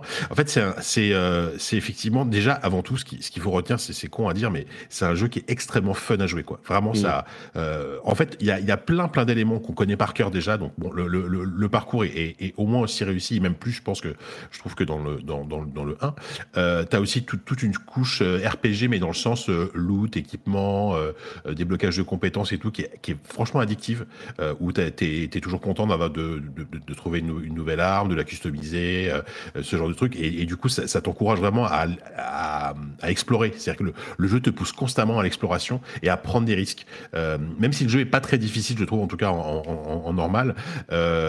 Mais euh, ça t'encourage quand même souvent à prendre des risques, à aller toujours plus loin dans l'exploration. Euh, et ils ont, ils, ont, ils ont largement étoffé le gameplay de nuit par rapport au premier. Et effectivement, il y a, il y a un vrai intérêt à sortir la nuit. C'est presque un, un rythme de jeu différent. En fait, la, la, la nuit, est beaucoup plus euh, sous pression. Ne serait-ce que parce que tu as, effectivement cette infection qui, qui, est, qui, est, qui, qui, qui fait qu'il faut que tu te dépêches en fait, et que tu, que tu trouves régulièrement des zones, des, des zones safe pour pouvoir diminuer ton infection. J'ai entendu euh, à ce propos une comparaison qui me paraissait assez euh, intéressante. Euh, les gens disaient c'est un petit peu comme un, un jeu, si tu es sous l'eau et que tu as un tank à oxygène, euh, et du coup ça te met la pression sur où tu vas, qu'est-ce que tu fais, où tu es. C'est ouais, c'est- un peu ça, ouais, c'est un peu ça effectivement parce qu'en fait, dans, dans le lore, en fait, ils, ils ont ils ont ils, ils- enfin le, le, le, le prétexte c'est que les, les, les lampes à UV te protègent de l'infection. Donc, règle- donc, donc les, les, survivants dans, dans, dans l'univers ont construit plein de zones avec des lampes à UV euh, dans, dans la nuit qui sont des sortes de, de phares en fait qui, qui te permettent de te protéger. Donc régulièrement, et ce qui est génial, c'est qu'il y y a aussi par exemple euh, la nuit, euh, il y a il y a ce qu'on appelle des hurleurs, et si jamais les hurle- un hurleur te repère, il va se mettre à hurler évidemment, et là ça crée une horde qui va te poursuivre. Vraiment, c'est et, et ça donne une des courses poursuites hyper intense. Et là, pour pour te sauver, il faut il faut- il faut que tu trouves une, une zone à UV pour pouvoir te protéger, etc. Donc régulièrement, en fait, euh, ça, ça ça modifie vraiment le rythme du jeu. C'est c'est vraiment chouette. Et euh, et ce que j'ai bien aimé au- au-delà de ça, donc qui, qui était plutôt attendu finalement, c'est euh, euh, Bugland l'a dit un petit peu, c'est enfin l'a- dit déjà, c'est que c'est plutôt bien écrit, même si la VF est en- le, le, le doublage en français est assez moyen. Euh, Genre, enfin, ça, va de ok, ça va à vraiment vraiment pourri. Et ça, c'est vraiment super dommage. Je, surtout, je, je qu'on- et voyais, surtout que ce, euh, que- ce qui est je très, voyais très dommage. Gotos et, Gotos et Obi, euh, enfin Aubin sur Twitter, euh, donner des exemples, de- je crois que c'était de ce jeu qui parlait, des exemples en fait de problèmes de traduction où le terme a été traduit. Euh, il parlait notamment de tape, qui était... euh, Le tape. ouais, Ouais. Et, et qui a été Alors- traduit par... Enfin bon, bref, oui, c'est des, des problèmes de traduction classiques qui sont... Alors, euh, honnêtement, je sais, je sais pas s'il parlait de ce jeu parce que moi, j'ai, parce que moi, j'ai pas trouvé une seule casse-tête dans Ah, le jeu. d'accord, Bugland, peut-être, que peut-être tu peux me, me, me confirmer, mais je, je, je sais pas s'il parlait de ça. Euh, non, euh, et qu'est-ce que je voulais dire? Oui, donc c'est, un jeu qui est plutôt bien écrit, qui, enfin, qui, qui n'évite pas quel- quelques petits clichés, des, des personnages hyper stéréotypés, etc.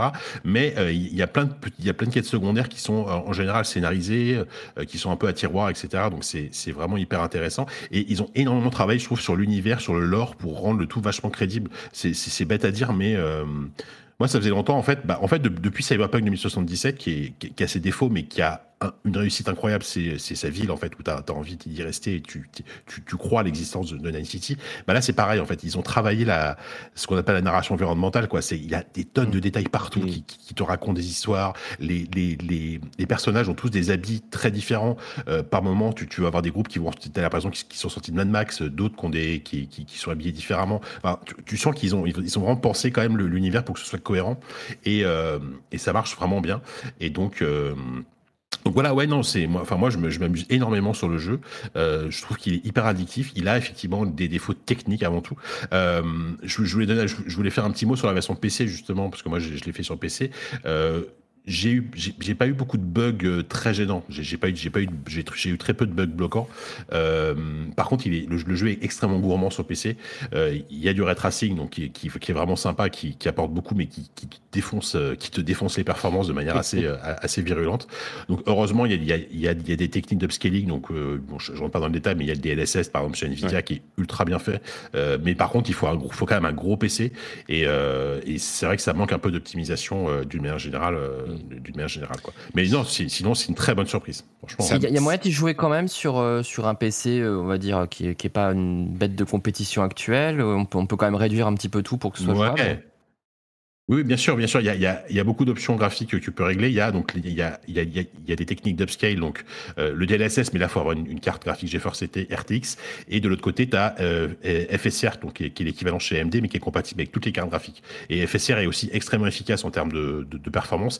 Il va rendre le jeu un peu moins beau. Enfin, vi- visuellement, tu sens quand même qu'il y a, un, a un petit downgrade graphique. Par contre, euh, enfin moi, je l'ai, pour le boulot, je l'ai, testé sur des cartes, genre sur, sur des 1660 ou des cartes plus anciennes. En, en, en Full HD, il tourne, il, il va bien tourner euh, sans, sans ray tracing. Il va, il va, il va tourner très correctement. quoi. Eh, Ça me donne euh, bien envie. voilà, Je confirme hein, bien. euh, je confirme le coup du, des cassettes. euh, C'est bien dans Dying Light 2. Ah d'accord, ok. Les, les- Ah, adhésifs. de mémoire, j'ai- mémoire adhésif, ouais, c'est ça. Ouais, Mm. c'est ça. Au lieu de cassette, c'est adhésif et il y en a quelques-uns. D'accord. Donc c'est bien dans Dying Light. Ça, ça me donne bien envie. A priori, Ah ouais. j'étais pas. ça- ça- vous, vous le vendez bien là. Euh, du coup, je reviens vers vers Bugland pour. euh, la- la- L'autre question, on n'a pas beaucoup parlé vraiment de gameplay. Euh, Enfin, JK l'a évoqué un petit peu, mais la promesse du gameplay d'un Dying Light et d'un Dying Light 2 en particulier, euh, elle est vraiment séduisante parce que c'est à la fois le combat contre les zombies, euh, beaucoup de mêlées, euh, et puis le parcours en même temps, mais le parcours qui est intégré au combat contre les zombies. Genre, on peut sauter sur un mur, retomber sur un zombie, euh, en balancer un sur un, piège, euh, co- comme on voit dans les trailers. Et ça a l'air super fun et mobile dans les trailers. Est-ce que c'est comme ça vraiment dans le jeu ou ça c'est quand tu fais euh, le truc parfaitement et ça arrive euh, fois Alors tous les voilà, c'est comme ça dans le jeu quand, quand tu as un bon, une bonne expérience du jeu en fait. C'est que les Ouais. mécaniques sont assez dures à prendre en main au début.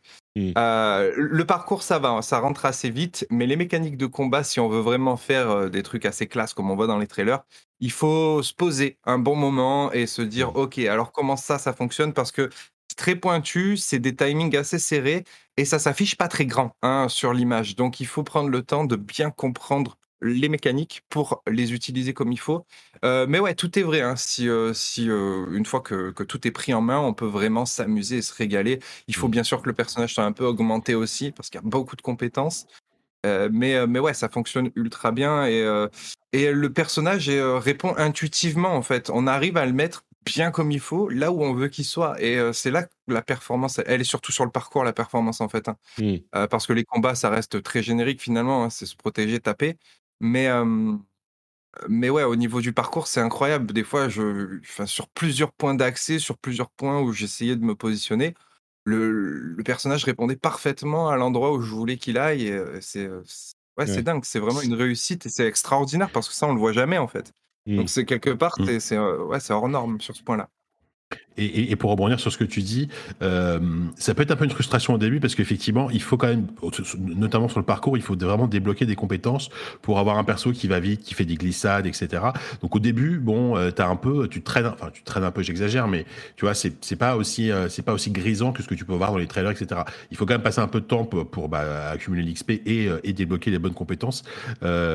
Donc c'est vrai que c'est ça, peut être un peu frustrant. Et pour les combats, effectivement, on même si tu peux débloquer beaucoup de choses, euh, les combats corps à corps, finalement, ouais, ils, ils, sont peut-être un tout petit peu décevants. Euh, ils, ils, sont, ils sont assez grisants par les armes que tu vas récupérer et les accessoires, genre lancer des molotovs, lancer des, lancer des petites fléchettes, euh, etc. Mais ils sont assez basiques, quoi. C'est-à-dire qu'on on a eu des exemples de jeux au corps à corps, il y en a pas eu beaucoup, mais genre des, des jeux comme Condemned, etc., qui avaient des systèmes de corps à corps beaucoup plus évolués, je trouve. Mm. Et là, tu l'as pas forcément, quoi. Ça, ça, reste un peu très, comme tu dis, comme, comme disait Bugland, c'est par étapé, par étapé, quoi. Ouais, et esquiver, aussi esquiver, quoi. D'accord, bon, bah, ça a l'air quand même euh, assez sympa, monde bien construit, euh, quête secondaire. Ce, ce qu'on dit aussi parfois dans, dans les tests, c'est que le, le, personnage principal et même la quête principale sont peut-être un peu, un peu ternes, euh, mais par contre, tout le monde s'accorde ouais. à dire que euh, tout ce qui est secondaire est très bien construit et bien écrit. Donc, euh, bon, ça donne un petit peu envie. Euh, tiens, dernière question pour conclure. Il est dispo sur toutes les plateformes, hein. Euh, enfin, sauf la Switch c'est combien de temps de jeu sur à peu Twitch près aussi par le, par le cloud. Ouais, mais il a été retardé. Euh, je sais plus. Ah, si je ne me trompe pas, hein, je dis peut-être une bêtise, c'est un autre jeu auquel je pense? Ah, peut-être. Je sais plus. Bon, regardez s'il est dispo en cloud sur Switch. Mais euh, c'est combien de temps la, pour finir la campagne? Combien de temps de jeu à peu près, à votre avis? Là, franchement, je sais pas, moi j'ai j'ai fait quasiment l'intégralité du jeu et j'ai à peu près euh, 60 heures. euh, voilà. Je, pense- je pense qu'il me faut 70 heures pour, euh, pour compléter toutes les quêtes secondaires qui me restent. Et euh, ouais, il doit falloir bien euh, 90-100 heures si tu veux compléter, euh, euh, chercher les collectibles et les trucs comme ça. D'accord. Ok. Ouais, c'est ça. C'est ce que ah, moi, c'est pareil. Je, je, je- j'ai pas encore fini le jeu, mais euh, mais 87, et on, on discutait. Lui, en, en gros, en gros, si tu fais la campagne en ligne droite, c'est assez court, c'est 20 heures. Mm. Mais euh, mais si tu veux faire un 100%, tu, tu peux largement faire faire les 100 heures de jeu. D'accord. Donc c'est pas 500 heures comme euh, il l'avait dit à un moment. Non, ça, 500, 500 possiblement, hein, vu qu'il y a Si tu énormément fais toutes les de collections, choix les différents. trucs, bien sûr. Ouais, voilà. Je, je Ouais, pense que si tu comptes tous les choix et que tu veux tout voir tous les tu choix, peux je tuer tous les ouais. zombies dans le jeu, tu vois, par exemple. Ouais, c'est ça. C'est ça. Ils ont Ok. le truc. Mais concernant la version Switch, apparemment, elle devrait sortir à l'été euh, été prochain. Ah bah c'est bien ça, donc elle a bien été décalée, très bien. Merci. Euh, bah, en parlant de Switch, merci à tous les deux. En parlant de Switch, euh, on se retourne vers euh, l'un des plus grands fans de la licence Pokémon au monde. J'ose bien le dire. Du coup, Lou, toi, tu as dévoré Pokémon Legends Arceus. On en a parlé un petit peu la semaine dernière. On en parlait avec Maxime, Maxime Claudel, qui lui trouvait. Alors lui, il avait beaucoup aimé le tout premier Pokémon et il était revenu à euh, la licence avec Arceus. Et euh, ça fait quoi 25 ans après, il avait été un petit peu. Alors il avait apprécié le jeu, mais il avait trouvé que ça n'avait pas énormément évolué et que la promesse de euh, changement de perspective avec un monde vraiment en 3D était. c'est pas un mauvais jeu, mais il était un petit peu déçu. Il disait. À mon avis, ça va plutôt beaucoup plaire aux grands fans du jeu qui font toutes les versions et qui découvrent toutes les subtilités. J'ai l'impression que toi, tu rentres un peu dans cette catégorie et que tu prends ton pied sur euh, Pokémon euh, Legends. Alors, je sais pas si on dit Arceus ou Arceus, ça a l'air de changer Oh là en là, fonction du pays. N'ose pas, lancer ce débat-là. Moi, alors, à titre perso, je dis Arceus. Je me base sur la prononciation japonaise. euh, Ouais. C'est un mot japonais, donc euh, voilà. Il semble que euh, certains officiels de Nintendo aient dit oui, ça se dit Arceus au Japon, mais euh, aux États-Unis, ça se dit Arceus. ouais. Et donc en Europe, Ah, euh, bon. J'ai regardé tout un tas de vidéos et apparemment, hein, en français, ça se dit bien Arceus. ouais. D'accord, bon, écoute, euh, on, va, on, va par- on va laisser euh, les gens vers- faire ce qu'ils veulent. On est euh, extrêmement ouvert Oui, dans c'est cette ça, émission. c'est pas très important. Mais donc, ouais, euh, plus sérieusement, Lou, toi, qu'est-ce que tu penses du jeu? Alors, bah, je rejoins un peu ce que, ce que dit Maxime. Après, je trouve quand même que le jeu change le paradigme de Pokémon euh, de base. Le fait d'avoir un monde alors semi-ouvert, euh, ce qui va être un des premiers reproches que je ferai euh, au jeu, euh, au-delà de sa technique, tout, tout le monde reparle, et dans mon test, j'ai eu droit, oui, la réalisation, on s'en fout, sauf que c'est pas du tout le point principal de mon test. C'est, selon moi, pas le défaut principal du, du jeu. Mm. Enfin bref. Le, quand même, ça change par rapport à d'habitude. Le rythme des combats est beaucoup plus, euh, beaucoup plus offensif. hein. Le jeu est vraiment tourné vers les capacités euh, qui frappent, beaucoup moins de, de stratégie euh, classique, de mise en place, etc. Là, on a vraiment envie de, de castagner. Le recalcul des statistiques, d'ailleurs, va, dans ce- va dans ce sens. Et le fait de pouvoir capturer en temps réel, d'observer, de jouer de l'infiltration, hein, il faut, faut utiliser le mot. le- tu dois pas te faire repérer pour pouvoir essayer d'attraper les Pokémon de manière la plus furtive possible. Je trouve que c'est l'expérience qu'on que tout fan de Pokémon attendait depuis le début de la série en fait. Ah oui, qui est beaucoup plus immersive. Ah oui, parce que euh, le principe d'origine, c'est tu vas capturer, donc du coup, enfin tu vas capturer. Tu vas essayer de, de remplir du coup ton, ton bestiaire et essayer d'attraper tous les Pokémon qui, qui existent. Mais tu as ce côté très artificiel du je rentre sur des cases ou des animaux pop, euh, combat aléatoire qui se déclenche, etc. Là, c'est quand même beaucoup plus organique où tu, tu explores du coup euh, un monde et tu vois des créatures qui vivent et, euh, et finalement tu, tu fais un véritable safari quoi. Et, euh, et ça, je trouve que ça le retranscrit très très bien dès les premières minutes du jeu et t'es complètement embarqué. Le problème, euh, je dirais, c'est que le jeu n'a pas de second souffle.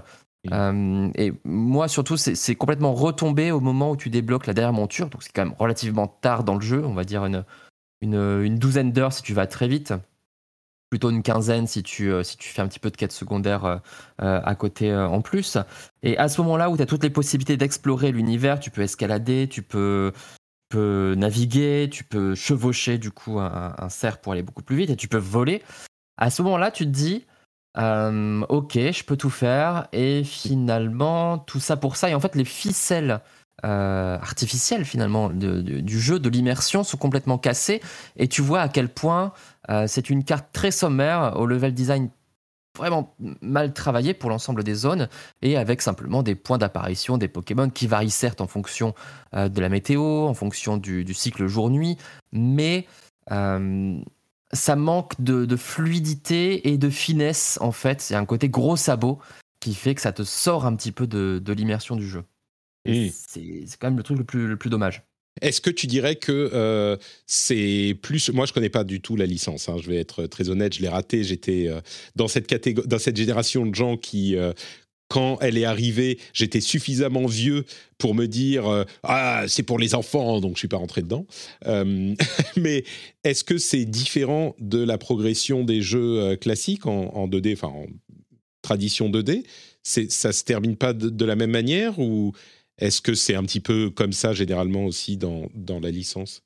Alors c'est complètement différent. Juste avant, je veux revenir dans le chat parce que dans le chat ça dit euh, qu'au Japon on dit Arceus. Alors non, je confirme. Au Non, Japon non, on c'est- dit bien Aruseusu. Il n'y a pas de problème. Allez voir les publicités là-dessus. Non, non, mais c'est, euh, ils, confirment, ils confirment. C'est, ils ont mis les Ah non, katakana, tout ça, c'est, euh, c'est, ils ont C'est le bien débat vu. dans. Non, quelqu'un a dit que c'était Arc, tu vois. Donc, Ouais, mais- ouais, mais ils, ont, ils sont trompés. ouais. Dans la lecture. Non, c'est juste que c'est juste que je les commentaires tous les jours sous, sous ma, sous ma chaîne euh, sous ma On- chaîne YouTube. Ah, on comment tu prononces Arceus ça, On pensait voilà. que le débat c'était est-ce que le jeu est beau ou pas, mais non, c'est comment Ah non, on non, c'est prononce vraiment. le. ouais, Déjà, tu vois, dès la prononciation.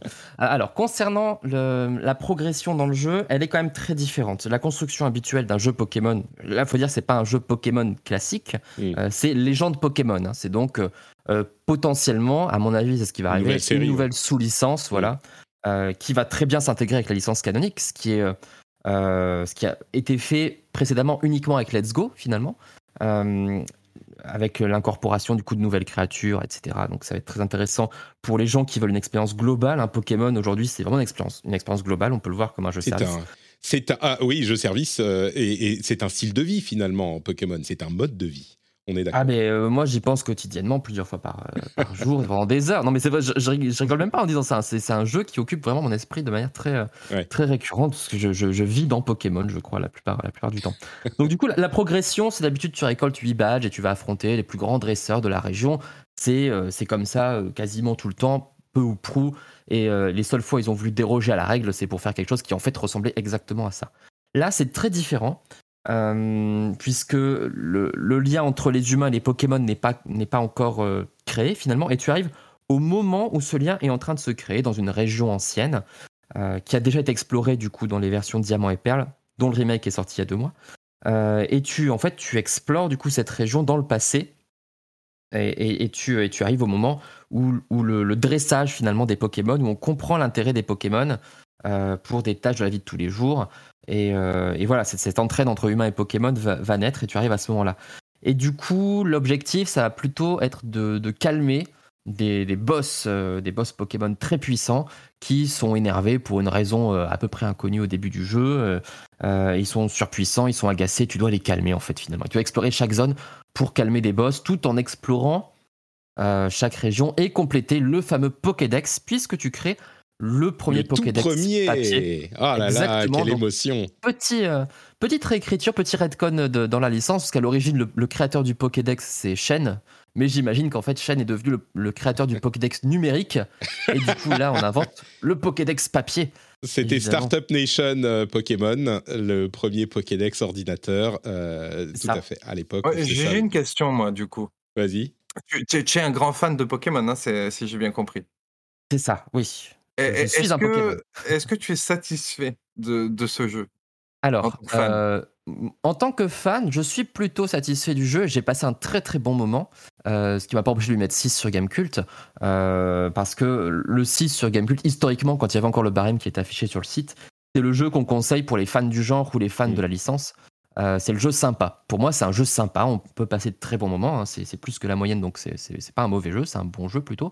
En revanche, c'est clair que au-delà, il aura du mal à convaincre. Euh, c'est Mm. pas comme un Breath of the Wild. Le, le, le rapprochement entre, entre les gens de Pokémon et Breath of the Wild est souvent fait parce qu'il y, a des- il y a des évidences de, de rencontres entre, entre les deux. Il y a une volonté euh, de les gens de Pokémon d'un petit peu s'inspirer de Breath of the Wild, euh, plus ou moins bien. Euh, là où, c'est, où ça marche pas, c'est effectivement, comme je le disais, le level design, le fait que la- la- le monde ouvert soit morcelé et, et ce manque en fait de, d'immersion. Le- L'immersion fonctionne très bien au début et puis tu, tu vois vite les limites en fait. Les, les trois premières zones, t'es dedans vraiment et puis la quatrième, ça commence à être un peu redondant et puis la cinquième. Et après tout le post-game, c'est intéressant pour les connaisseurs du jeu parce que ça va approfondir un petit peu les mythes de Pokémon de cette région, mais ça va pas te transcender en fait. Donc Mhm. c'est c'est pas l'expérience qu'ils nous avaient vendue en fait. Et en même temps, elle est très cohérente par rapport au premier trailer qui faisait vraiment peur d'un point de vue technique. euh, Il y, a, il y a un an, je crois maintenant. Ouais. Où tu avais des Pokémon qui étaient animés à, à 3 images secondes, ce qui était quand même assez aberrant. Euh, ces Pokémon existent toujours à 3 images secondes. Quand Ah oui. tu as un Pokémon qui pop au lointain, euh, effectivement, il va avoir une animation très très sommaire, idem pour les PNJ d'ailleurs. Et tu as du clipping vraiment Mm. très très marqué par, par endroit. Euh, dès que tu as une profondeur de champ un peu trop, euh, un peu trop Et quand prononcée. on a le, quand on peut voler, là, ça devient. Ah, là, le, le- le clipping, c'est, euh, il y a tout qui disparaît, il y a tout qui apparaît, c'est ça, les, les arbres qui apparaissent partout, c'est c'est Mm. assez, étrange. Et puis, as, le plus gênant, ça reste le, toutes les, les montagnes, tout le relief qui se modèle sous tes yeux. Enfin, c'est, t'as l'impression d'être dans une, une simulation euh, de réalité virtuelle. presque. Enfin, ça- c'est Ouais. très étrange. Personnellement, euh, c'est- triste parce que c'est le jeu Pokémon que tout le monde voulait. C'est genre et les mécaniques elles Mhm. fonctionnent trop bien parce que c'est genre ça en fait qu'il fallait faire. Ça fait des années que les fans le demandent, donc ils ont rien inventé. C'est une demande des fans limite. Euh, ils avaient toutes les, ils avaient déjà tout avait été écrit par les fans et ils ont construit ça de la manière la plus feignante possible. et, euh, et moi c'est une déception ultime Ah, c'est vrai parce que ah ouais mais complètement.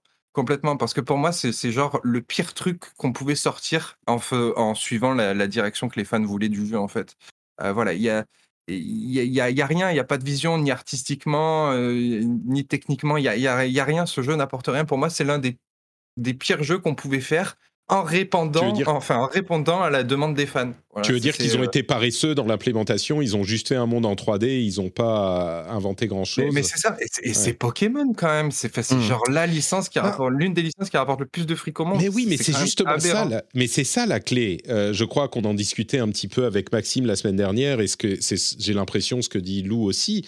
Ils n'ont pas besoin de faire quelque chose de, de différent parce que les fans, enfin, je sais pas, on a eu les premiers chiffres de vente de euh, Arceus, si je ne, non, peut-être que je me trompe, mais enfin, il, se vend. Oui, on est d'accord. Il se, ils- vend, il se vend très bien. Il, Ah, voilà. a fait, euh, il a fait un des meilleurs démarrages. C'est ça. Mais les est-ce Pokémon que, se vendent est-ce que le fait de, de, de vendre euh, justifie la flemme? Enfin, je sais pas. on- Est-ce qu'ils ont Ah pas bah, envie de faire vraiment quelque chose pas, de bien c'est pas une question de, de, de besoin, je pense. Euh, c'est plutôt une question de contrainte. Il y a, il y a- il y a- il y a deux contraintes qui entrent en, en- en conflit pour, pour ce jeu. C'est d'une part, Game Freak, ça reste une petite équipe. Ils sont Mm.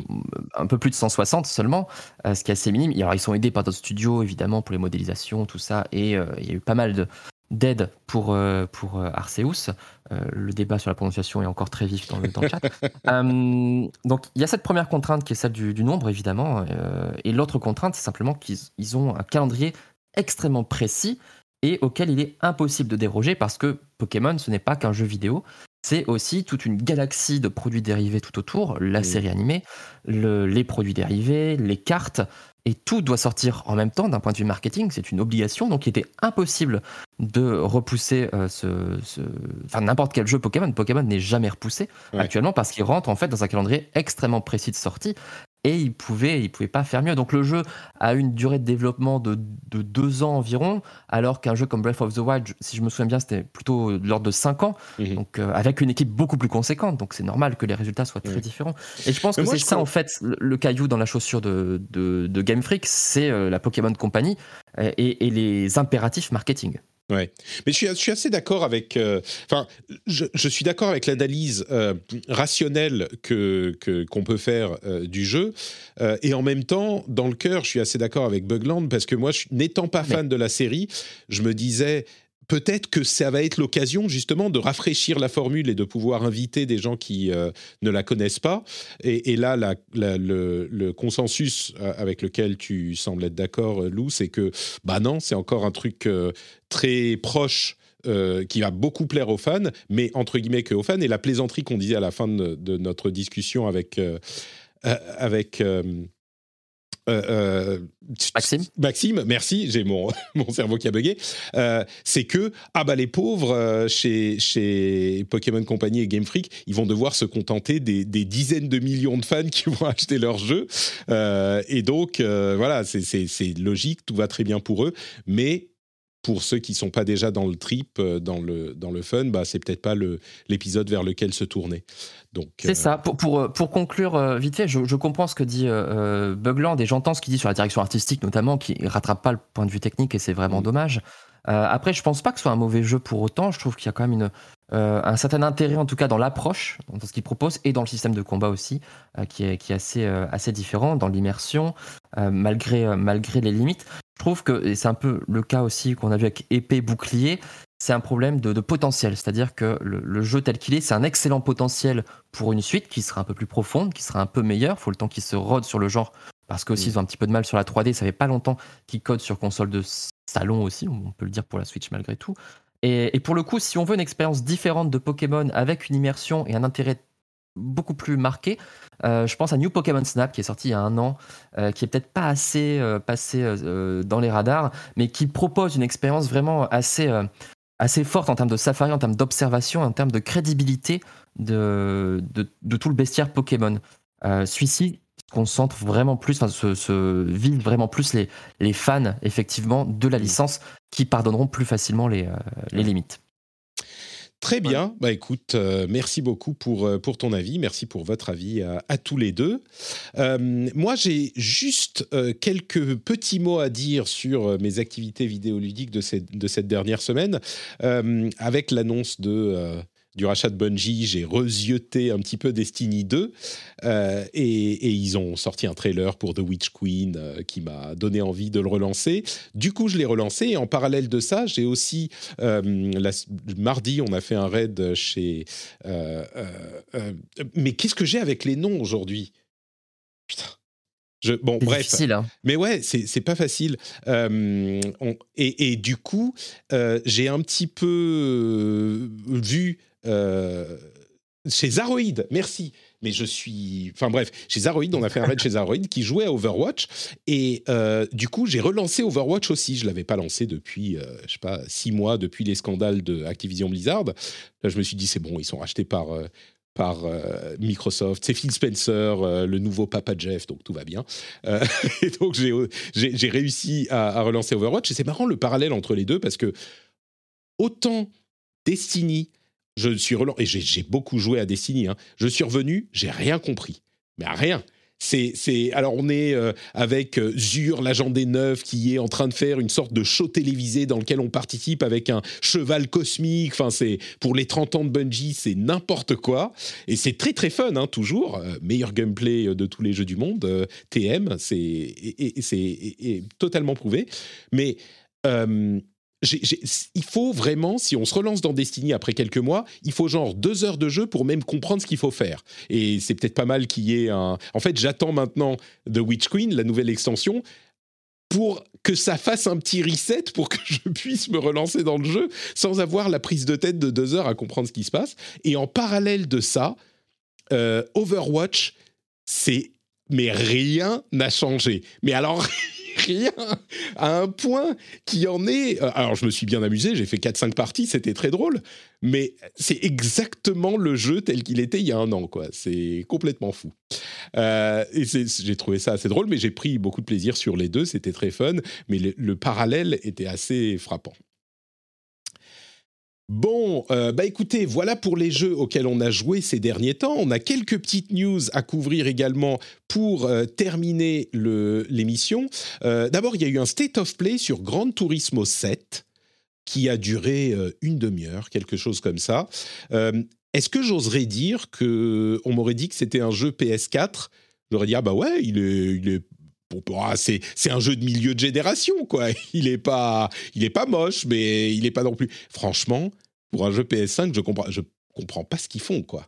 Euh, les voitures sont Le belles. truc, c'est qu'on disait, on disait, on disait déjà ça de l'épisode euh, PS4. On disait oui, c'est un jeu PS3 quoi. Enfin, en fait, en, en- en vrai, non mais je, je crois, franchement, sans, sans- sans- je, troll, je troll un peu, mais pas, pas tant que ça. C'est que visuellement. C'est plus la claque, euh, c'est plus la claque que ça a pu être à l'époque, euh, bah, à l'époque PlayStation 1, PlayStation 2, euh, parce qu'entre temps il y a eu Forza, il y a eu Forza Horizon, il y a eu voilà, il y a eu la concurrence qui a, qui a quand même bien bien élevé le niveau, au niveau, au niveau purement technique. hein. Moi c'est pas du tout mon style de jeu, donc je, je jugerai pas de la qualité de la simu, mais c'est vrai que visuellement c'est plus, Ouais. c'est plus la claque qu'on attend, qu'on attend quoi. Bah surtout un mois et demi après la sortie de Forza Horizon euh, 5. Euh, Ouais. tu vois les deux, c'est. Alors les voitures elles-mêmes sont très bien, mais dans l'ensemble, enfin bon, bref, ça se trouve le jeu sera super. Je suis sûr qu'il va beaucoup plaire aux fans. Euh, il arrive quand? En mars. Euh, L'intérieur de la modélisation des voitures, des volants, des machins, c'est complètement fou. Les, Mhm. les jantes, enfin, c'est du car porn à fond. Mais quand tu vois le jeu, quand tu es en train d'y jouer, euh, bah, enfin bon, après c'est pas la, la, la beauté qui fait le, le- tout le, le jeu, mais bref. Ça, Euh, ça- ça me fait sur- super sur une bizarre. de- simulation euh, mobile un peu quand même. Oui, bien sûr. Pardon, Ça me, pardon. ça me fait, ça me fait super bizarre d'entendre dire ça parce que quand moi j'ai vu le- les trailers, euh, je joue beaucoup à la Switch, hein, ça explique peut-être cela. J'ai trouvé le jeu incroyable, mais vraiment, genre graphiquement, j'ai waouh, on en est là graphiquement. Et du coup, vous entendre dire ah c'est pas foufou, c'est vrai. Mais ça dépend de ce que tu regardes. en fait. s'aggrave? Ça dépend de ce que tu regardes. Si tu regardes uniquement les bagnoles, elles sont folles. Mais vraiment, c'est genre la modélisation, machin. Les bagnoles ouais, sont sublimes. Ouais, très très belle. Mais si tu regardes le jeu, je trouve moi dans son ensemble, genre quand tu vois la course quoi, avec une caméra euh, un petit peu plus reculée, tout ce qui est environnement, moi je trouve ça assez plat. euh, Il y a Ouais, peu C'est de. c'est ça le problème. c'est- Je pense qu'on est en vue caméra, mais en fait, dans le jeu, ça va être magnifique parce que Mm. tout ça, tu le vois passer à Mm. une vitesse en temps normal. Euh, du Ouais. coup, tu n'as pas le temps de t'arrêter sur les détails. C'est Et possible. je pense que c'est la vue caméra qui fait défaut. Moi je trouve, je trouve peut-être. vraiment pas mal. hein. Je pense qu'il faudrait que vous jouiez un petit peu à Légende Pokémon et que vous repassiez après sur, euh, sur GT7. Très bien, on, a, on, on sait euh, l'ordre dans lequel il faut faire les choses. Euh, donc il y a eu ce petit euh, reveal, il y a, bah, c'était tout hier, ce cette nuit. Donc si vous voulez un petit peu plus de, de Gran Turismo 7, vous pouvez aller passer une demi-heure à écouter Yamauchi parler. Ghostwire Tokyo a une date de sortie le 25 mars. Il n'y avait pas assez de, de jeux pour le qui va de janvier à mars évidemment. Donc euh, Ghostwire Tokyo arrive le 25 mars euh, et il y a une, un, un trailer de gameplay qui va être révélé cette nuit. Donc vous verrez enfin euh, de quoi il en retourne pour ce jeu. Shovel Knight, euh, enfin les développeurs de Shovel Knight ont annoncé un nouveau jeu qui est une sorte de Zelda en graphisme. euh, alors c'est vraiment ces graphismes pixel art. Très 8 Link's Awakening. On dirait vraiment euh, Link's Awakening sur, Ouais, sur Game, Game Boy Boy, Color. Bah oui, c'est version color, ouais, Color. et il est assez, euh, assez incroyable, assez Ouais. incroyable. C'est magnifique. Bah, moi, moi, Patrick, je précise que j'ai ouvert le conducteur hier soir et j'avais pas suivi l'annonce. J'ai cliqué sur le trailer que tu mettais dans, le- dans le truc et j'ai paqué le jeu de- de 10 minutes après. Ah ouais. Ah ouais, non, Mais enfin, enfin, après, moi, j'adore Shovel Knight, euh, c'est un jeu que j'adore vraiment. Et je me dis, bon, voilà, c'est leur nouveau jeu, ça, ça a une gueule incroyable, ça, ça s'inspire de, des, des vieux Zelda.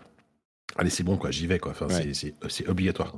Mais du Ouais. coup, je me pose la question, tu vois, nous, on est, euh, on est vieux, bon, on est peut-être pas si vieux que ça, mais on a connu du coup euh, cette époque-là, et ce jeu nous parle aussi parce que graphiquement, ça renvoie à une époque. Mais je me demande pour un, un jeune joueur, euh, comment, comment il reçoit ces graphismes-là, et comment ça lui paraît? Et c'est vrai que ça me rend assez curieux d'avoir les, les impressions, du coup. Bah, sur je ce pense que c'est mort. Je pense que c'est mort parce que même moi qui ai connu ces jeux-là, aujourd'hui, voir des graphismes comme ça, ça me fait trop mal et je pourrais pas. Ah ouais? Ouais, mais moi aussi, Même ah, merci, boss, merci. Ah là là, merci Bugland. Moi aussi, je me sentais tout seul. Je me disais, bah, je trouve ça un peu moche quand même. Enfin, c'est- Ah. C'est un style particulier, mais c'est ça, un ça me parle pas. style, J'ai- mais moi je peux plus. je peux plus. Ouais, ça me parle pas. J'ai envie de nuancer. Je pense que c'est pas, enfin, c'est pas tant une question de graphisme que de euh, que d'animation, que de lourdeur de gameplay et tout ça. Évidemment qu'on rejouait à, à, Link's Awakening et à Game Boy co- comme comme à l'époque sans sans. Ah non, mais même chaud. graphisme. hein. Mais, mais Ouais, mais franchement, Sh- Sh- Shovel Knight, par exemple, en termes de prise en main, c'est hyper nerveux.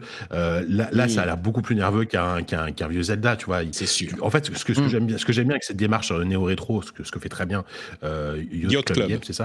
euh, c'est qu'ils arrivent à, à insuffler quand même de la modernité. Ok, ça a une gueule de jeu d'il y a 30 ans, mais quand, quand tu le prends en main, il y a quand même, il y a quand même un truc. Tu dis, ok, ils, ont- ils ont compris ce qu'il ce qu'il- ce qu'il fallait pas, ce qu'il fallait pas refaire exactement comme à l'époque. Ouais. Et, euh, et voilà. Euh, Donc, le- évidemment que le gameplay c'est c'est une autre question, mais euh, mais je crois que bah, on est tous les deux d'accord avec Bugland. euh, Eh oui.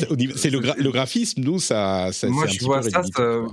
Enfin voilà, le, le gameplay a beau être le meilleur gameplay du monde, euh, je, je peux pas, je peux Ça pas. me refoule. Bah, juste en jugeant les graphismes, je sais pas si le jeu pourra euh, euh, être tellement bien que pour moi, je, je passerai outre l'impression que j'ai des graphismes. Autant le pixel art 16 bits, je trouve ça charmant, autant le, le 8 bits et, et encore plus Game Boy Color où t'as pas assez de couleurs pour en faire des vrais. Enfin bon. Mais ceci dit, je suis très content comme toujours que vous ça vous plaise. hein. donc euh, Ale- euh, Alex, Oui, oui, heureusement Oui, qu'il y a, y a encore. Exactement. Tous les goûts tous sont les dans la nature, comme on tous dit. les goûts. Voilà. Mais, mais Alex, du coup, t'es allé le baquer aussi, toi? Euh, non, je, je back rarement des, des jeux. Ah. J'ai backé une seule fois un jeu, j'étais déçu. du coup, Ah. j'ai arrêté. D'accord. Très bien. Donc, en tout cas, bah, on n'a même pas dit le nom du jeu. C'est Mina the Hollower de Yacht Club Games, qui est une sorte de Zelda, euh, inspiration Game Boy Color euh, style. Euh, quoi d'autre? Ah oui, bah, si vous aimez ce genre de graphisme, Bloodborne D-Make, le D-Make euh, PS1 euh, de Bloodborne est disponible. Alors c'est un truc qui est disponible gratuitement sur PC. C'est Bloodborne PSX qui est une partie, je crois que c'est la première zone et un petit peu plus de Bloodborne refait en style euh, PS1. Il y avait eu un truc comme ça pour The Last of Us aussi. Enfin, il y a des remakes comme ça qui sont faits de temps en temps. Il est disponible. Si vous souhaitez jouer à Bloodborne en version graphisme euh, 3D tout pourri, eh ben vous pouvez. Euh, voilà, c'est aussi dans le style d'E-Make. Je sais pas si ça, ça vous parle aussi. Ça, par contre, c'est. Ça, par contre, c'est ultra moche. Là, Là, euh, voilà, ça, ça j'y jouerai pas, par exemple. Le respect ne euh, se trouve là où on a notre nostalgie. Je pense que Voilà. c'est ce que ça veut dire. Bah, Ouais, c'est la mais- 3D, hein, c'est le problème, mais de la 3D. La 3D de l'époque. PlayStation. euh, Je, je voudrais savoir une personne qui trouve la 3D de la première PlayStation encore belle. Quoi. Je, je pense que c'est les, les premiers jeux en 3D, enfin pas que PlayStation, hein, les premiers jeux Nintendo, oui, bien tout sûr. ça. On est d'accord. On est d'accord. Euh, mais bon, Cleric Beast avec trois polygones, euh, c'est possible à faire. Ils l'ont fait. C'est pas très beau et c'est une bouillie de pixels, mais ça existe. Euh, c'est un projet de fan, évidemment. hein. C'est un truc gratuit qui est sympathique. Quelques petites annonces. Il n'y avait pas assez de jeux encore pour. Et il y a une extension de euh, Risk of Rain 2 qui arrive le 1er mars. Il y a Puzzle Quest 3. Euh, je vous vois Mmh. rire avec Puzzle Quest, machin, mais oui, voilà. Ah non, exactement. moi je ris pas, j'adore. Et ben voilà, il y a des gens que, à qui ça parle, qui arrivent également le 1er mars en free-to-play. Euh, à côté de ça, on a King of Fighters 15, qui n'est pas encore sorti, mais qui annonce déjà ses personnages en DLC. Il y aura euh, quatre équipes de trois personnages qui arriveront au cours des deux prochaines années, je crois. Euh, et on a un changement dans World of Warcraft, la possibilité de créer des groupes et des raids avec des gens de la faction ennemie. World of Warcraft perd son identité, se déplie. Bon, bref, je vais pas vous faire tout le. Euh, c'est- c'est quand même, en fait, la réalité, c'est que euh, y a plein de gens qui se sont lancés sur des serveurs euh, euh, différents et qui étaient dans, dans dans l'autre faction, Horde ou Alliance, il y a des années, et qui aujourd'hui soit sont amis depuis longtemps, soit deviennent amis et se rencontrent tout à coup, et ils peuvent pas jouer ensemble parce qu'il y en a un qui est Horde et un qui est Alliance. Donc, je pense que oui, c'est que. ah, pour être honnête, j'ai jamais vu, j'ai vu personne s'en plaindre, euh, s'en plaindre euh, sérieusement. c'est évidemment, il faut twister un petit peu le, le lore du jeu pour, euh, pour le faire. Encore que hein, les, les, guerres des nations n'impliquent pas forcément tous les individus, mais, mais c'est un, changement assez important pour le jeu quand même. Euh, quoi d'autre, quoi d'autre? On devrait avoir des nouvelles de Final Fantasy VII Remake Part 2 et d'autres spin-offs de Final Fantasy VII mm. euh, cette année. Ça continue, ça continue comme ça. Euh, Warner Brothers a répété que Hogwarts Legacy et Gotham Knights arriveraient bien cette année. Et quelques jours après, on entend des rumeurs peut-être euh, euh, envoyées par Warner Brothers directement que Suicide Squad serait décalé à 2023 c'est pas impossible. On se demandait où était Gotham Knights qui était censé sortir cette année, la même année que Suicide Squad. On l'a pas euh, vu du tout Gotham Knights, c'est un petit peu le prochain Arkham, euh, et eh ben peut-être qu'il va être décalé genre euh, à l'automne parce que ils ont la place maintenant qu'ils ont décidé de décaler Suicide Squad. On verra. et quoi d'autre? Dernière petite chose, Call of Duty Modern Warfare 2 serait en développement chez 11 studios différents. C'est le Call of Duty de cette année. C'est n'importe quoi. C'est ça devient impressionnant. Après, pour le coup, il y a, y a, je pense qu'il y, y, y, a une énorme pression sur celui-là parce que ce sera très vraisemblablement Modern Warfare 2 et euh, c'est la suite donc d'un Modern Warfare qui avait surcartonné et en plus qui fait suite à Vanguard et euh, Cold War qui avait euh, qui avait été reçu assez, de manière assez assez tiède. Ouais, donc je pense que celui-là, ils ont un peu la pression, donc. Euh, ouais, je, je, peux, je peux comprendre qu'ils mettent le paquet pour, pour que ce soit pour que ce soit réussi quoi. Après, que ça comprend aussi Warzone 2 Modern Warfare 2 du coup alors, euh, ah bah, il y, aura forcément du nouveau pour Warzone. Enfin, bah oui, c'est ça. Général, bon. Mais, mais c'est encore plus que juste nouveau, c'est une nouvelle version. Ouais, ouais ça. voilà, c'est une nouvelle version. Euh, Donc peut-être, oui. Ça, en studio, ça se justifie un peu s'il y a deux jeux en même temps. Quoi. Possible, possible. Peut-être qu'ils ouais. développent les deux en même temps. Euh, c'est tout à fait possible. Mais le, le, chiffre 11 studios est impressionnant. Mais après, il y en a peut-être qui font euh, genre deux skins. Hein. Euh, ça se trouve, il y a un studio de deux personnes euh, quelque part dans un coin qui fait rien du tout. Bon. Le, le euh, quoi Apex, Apex, Legends a trois ans et ils font un truc où ils vous donnent trois légendes si vous vous connectez euh, à trois semaines d'intervalle à partir du 8 ou du 9. Donc euh, Apex Legends a trois ans. Ça fait trois ans qu'il est sorti Apex Legends, c'est pas possible. Mon, mon, fils a quatre ans. Il n'est pas sorti quand mon fils avait qu'un an.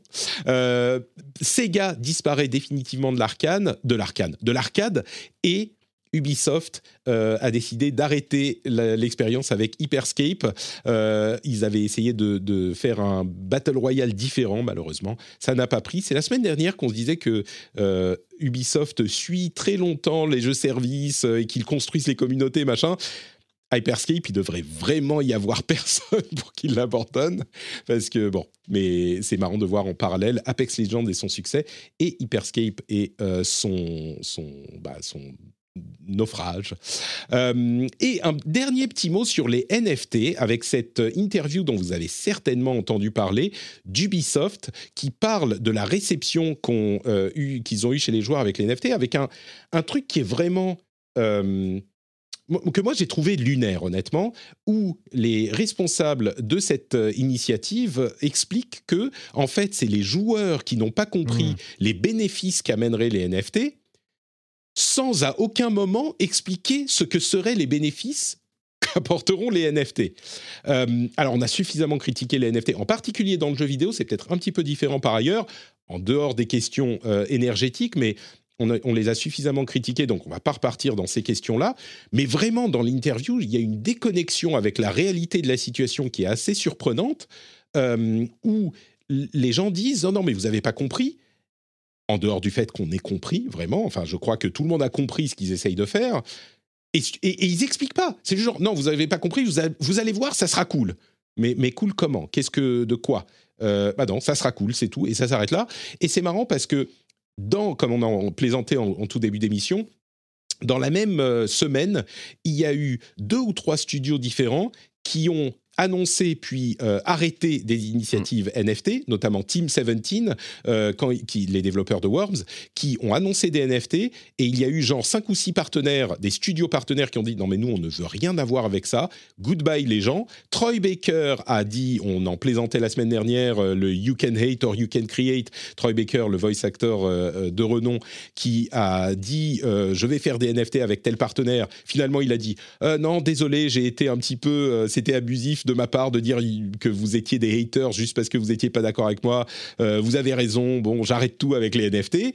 Euh, euh, c'est Andrew Wilson qui a dit là où euh, il y a encore quelques mois, il disait les NFT sont le futur de notre industrie. Maintenant, il est en train de dire Ouais, en fait, On euh, est, on est- en fait, les NFT, on va pas y aller trop fort non plus euh, parce que c'est intéressant, peut-être on explore, mais bon.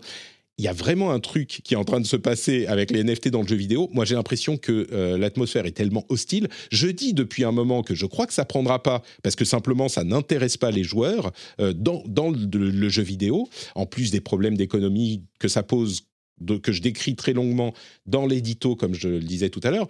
Mais là, j'ai l'impression que ça va plus loin. Les gens sont tellement contre l'inclusion des NFT. Euh, je crois que les initiatives à venir sont, sont en train de... Enfin, les gens qui voudraient en implémenter sont en train de se dire, attends, c'est tellement toxique, c'est un petit peu comme si on était en train de dire, nous, on aime bien le cancer, euh, on voudrait encourager le cancer dans le... Mais vraiment, c'est plus possible au niveau marketing, au niveau image. Je crois que tu peux plus y toucher. Qu'est- Qu'est-ce que vous pensez? Et puis on va, on va conclure là-dessus. J'ai l'impression que ça devient trop, quoi. Les gens peuvent plus. Mais c'est assez surréaliste, surtout que les studios, euh, enfin que les, que les éditeurs surtout, euh, tentent encore de trouver Ouais. des moyens d'implémenter des NFT vu tout le backlash qu'il y a. Enfin, c'est c'est- Ah, mais là, c'est fini. incroyable. Là, c'est fini. Là, Mais- Mais le, le- le- même qu'ils essaient, enfin tu vois, je, je- le, pour Worms, euh, je, trouvais encore que c'était le, coup de trop. Ils se rendent bien compte que tout le monde se fait laminer à chaque fois dès qu'ils font une annonce parce qu'il y a juste trois forceurs qui veulent mettre des NFT dans les jeux vidéo et souvent pour des raisons plutôt économiques que, de, que des raisons de, de- de gameplay. Euh, donc du coup, ça prend pas évidemment au niveau des joueurs, ils s'en prennent plein la face. Et, euh, et la réponse euh, hyper lunaire, comme tu le disais, effectivement du côté d'Ubisoft, euh, ça, je ne comprends pas aussi d'un point de vue de, de communication. Jamais, jamais, jamais, jamais, tu ne dis que tu dis à ton client à- ou, ou à ton futur client qu'il n'a pas compris. Ça, c'est une erreur. en roue libre. hein. Ouais, maintenant, c'est Impossible. roue libre hein, chez Ubisoft. C'est abusé. hein. C'est impossible. Mm. Je, je- Même si tu penses que les gens n'ont pas compris, tu ne le dis pas. Enfin, ça, en termes, en termes de communication, c'est un truc de base. Jamais tu dis à, à ton, à ton client que c'est un con. Oui. Et, et- enfin, je trouve ça fou, quoi. Je trouve, je trouve ça ridicule.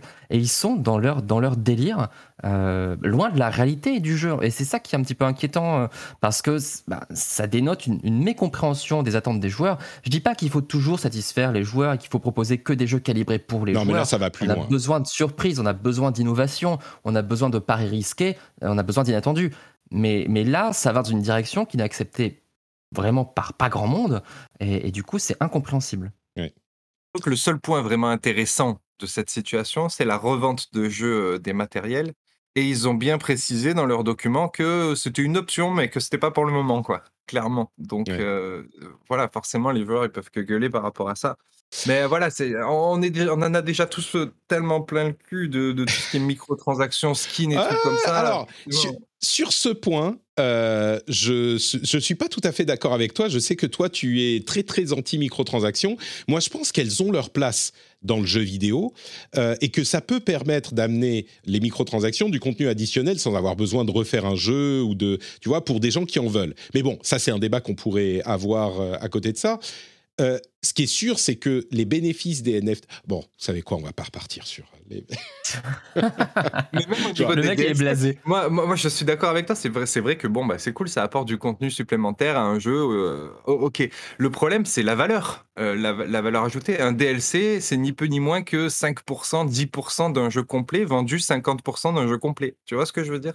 Ah bah ça Moi, après si tu penses exagéré. Ouais, alors je trouve que 5 ou 10%, c'est un peu euh, limité, mais évidemment, le, DLC, c'est un moyen de monétiser un peu plus tes meilleurs euh, fans. Mais idéalement, un DLC, quelle que soit sa nature, c'est du contenu additionnel pour des gens qui en veulent vraiment et qui sont euh, généralement, si c'est bien fait, heureux de payer un peu plus pour avoir plus de contenu. Donc évidemment, il y a des gens qui le font pas très bien, mais naturellement, quand c'est pas bien fait, ben, les gens achètent pas parce qu'ils en veulent pas. Donc bon, peut-être qu'on on reparlera un jour des, de la question des NFC. Est-ce que c'est, pardon, pas des NFC, ni des NFT, mais des DLC. Est-ce que c'est bien ou pas C'est peut-être un débat qu'on pourrait avoir euh, intéressant. Euh, mais oui, le, NFT, euh, l'ambiance est pas est pas super propice en ce moment. Et je crois que ça va être tout pour notre euh, épisode du rendez-vous jeu. Il y a quelques annonces de séries, de films, tout ça. Halo, on a vu des trailers. Euh, Il y a euh, American McGee's Alice qui va être adapté Mm. par, euh, par euh, euh, David Hayter. C'est enfin, un petit peu inattendu. It Takes Two qui pourrait avoir des, des- une série ou un film, des choses comme ça. Mais on va, euh, je pense, s'arrêter là. Merci à tous les trois d'avoir euh, participé à cette émission. C'était un excellent moment passé en votre compagnie. Euh, avant de se quitter, évidemment, je vous propose de nous dire où on peut vous retrouver sur Internet. Et euh, bah, du coup, on a deux invités qui sont là pour la première fois. Donc, j'ai l'embarras du choix pour l'honneur de la première place. On va dire, alors, on va dire à Bugland que je connais un petit peu moins. Où est-ce qu'on peut te retrouver sur, sur Internet Dis-moi? Sur YouTube, tout simplement, tapez Bugland. Et voilà, c'est de l'actu jeux vidéo, des tests et des astuces. et Il y a de tout. Magnifique. Merci beaucoup d'avoir participé à l'émission. Euh, Lou, où te retrouve-t-on sur Internet? Alors, je déroule tout. Euh, Ouest France, principalement, à mon employeur principal, où je suis notamment en charge de la rubrique gaming avec euh, Marion Bardiaki, que, que je salue. Euh, on me retrouve aussi chez Gamecult, où je suis testeur depuis euh, 15 ans maintenant, donc euh, mon test de, de Pokémon euh, récemment par exemple. On me retrouve sur ma chaîne YouTube, euh, du coup Alex le serveur, euh, là aussi du let's play principalement, euh, jeux vidéo, tout ça. Et puis euh, en podcast quand je pourrais euh, reprendre du coup avec Yann dans La Cartouche. J'espère qu'il euh, se porte de mieux en mieux, notre ami Yann. Euh, Jika, où te retrouve-t-on sur Internet? Oui, bah, bah, vous, vous connaissez. Euh, ça n'a pas changé hein, depuis la dernière fois. Donc jeuxvideo.com pour des sujets plus, euh, plus tech, hein, plus, un peu plus tech et hardware. Euh, le journal du hardware aussi le vendredi à 16h30. euh, il y en a un demain d'ailleurs. Et, et le podcast ZQSD bien sûr si vous voulez du jeu PC. Magnifique, merci Voilà. beaucoup Jika. Pour ma part, c'est NotePatrick sur notepatrick.com et euh, vous avez tous les liens sur les réseaux sociaux. C'est NotePatrick partout, hein, donc c'est assez simple. Euh, vous avez également le Discord qui est en lien sur notepatrick.com. La euh, quoi d'autre? La chaîne YouTube, la chaîne Twitch. Euh, sur la chaîne YouTube, vous pouvez retrouver les replays des enregistrements en live sur la chaîne Twitch tous les jeudis à midi. Et si vous voulez soutenir l'émission pour une somme modique mais un plaisir immense, oh là là, il faut que je trademark ça. C'est c'est un- une somme modique mais un plaisir immense. faut le retravailler un petit peu, faut le- mais il y a un truc là. Euh, eh bien, vous pouvez aller sur patreon.com slash rdvjeux, le lien est dans les notes de l'émission, patreon.com slash rdvjeux, une somme modique mais un plaisir immense. Je vous fais de grosses bises à tous et toutes et on se retrouve dans une semaine pour un nouvel épisode. Ciao ciao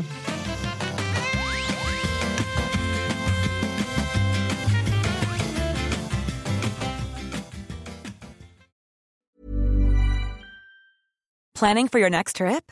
Elevate your travel style with Quince. Quince has all the jet setting essentials you'll want for your next getaway, like European linen, premium luggage options, buttery soft Italian leather bags, and so much more.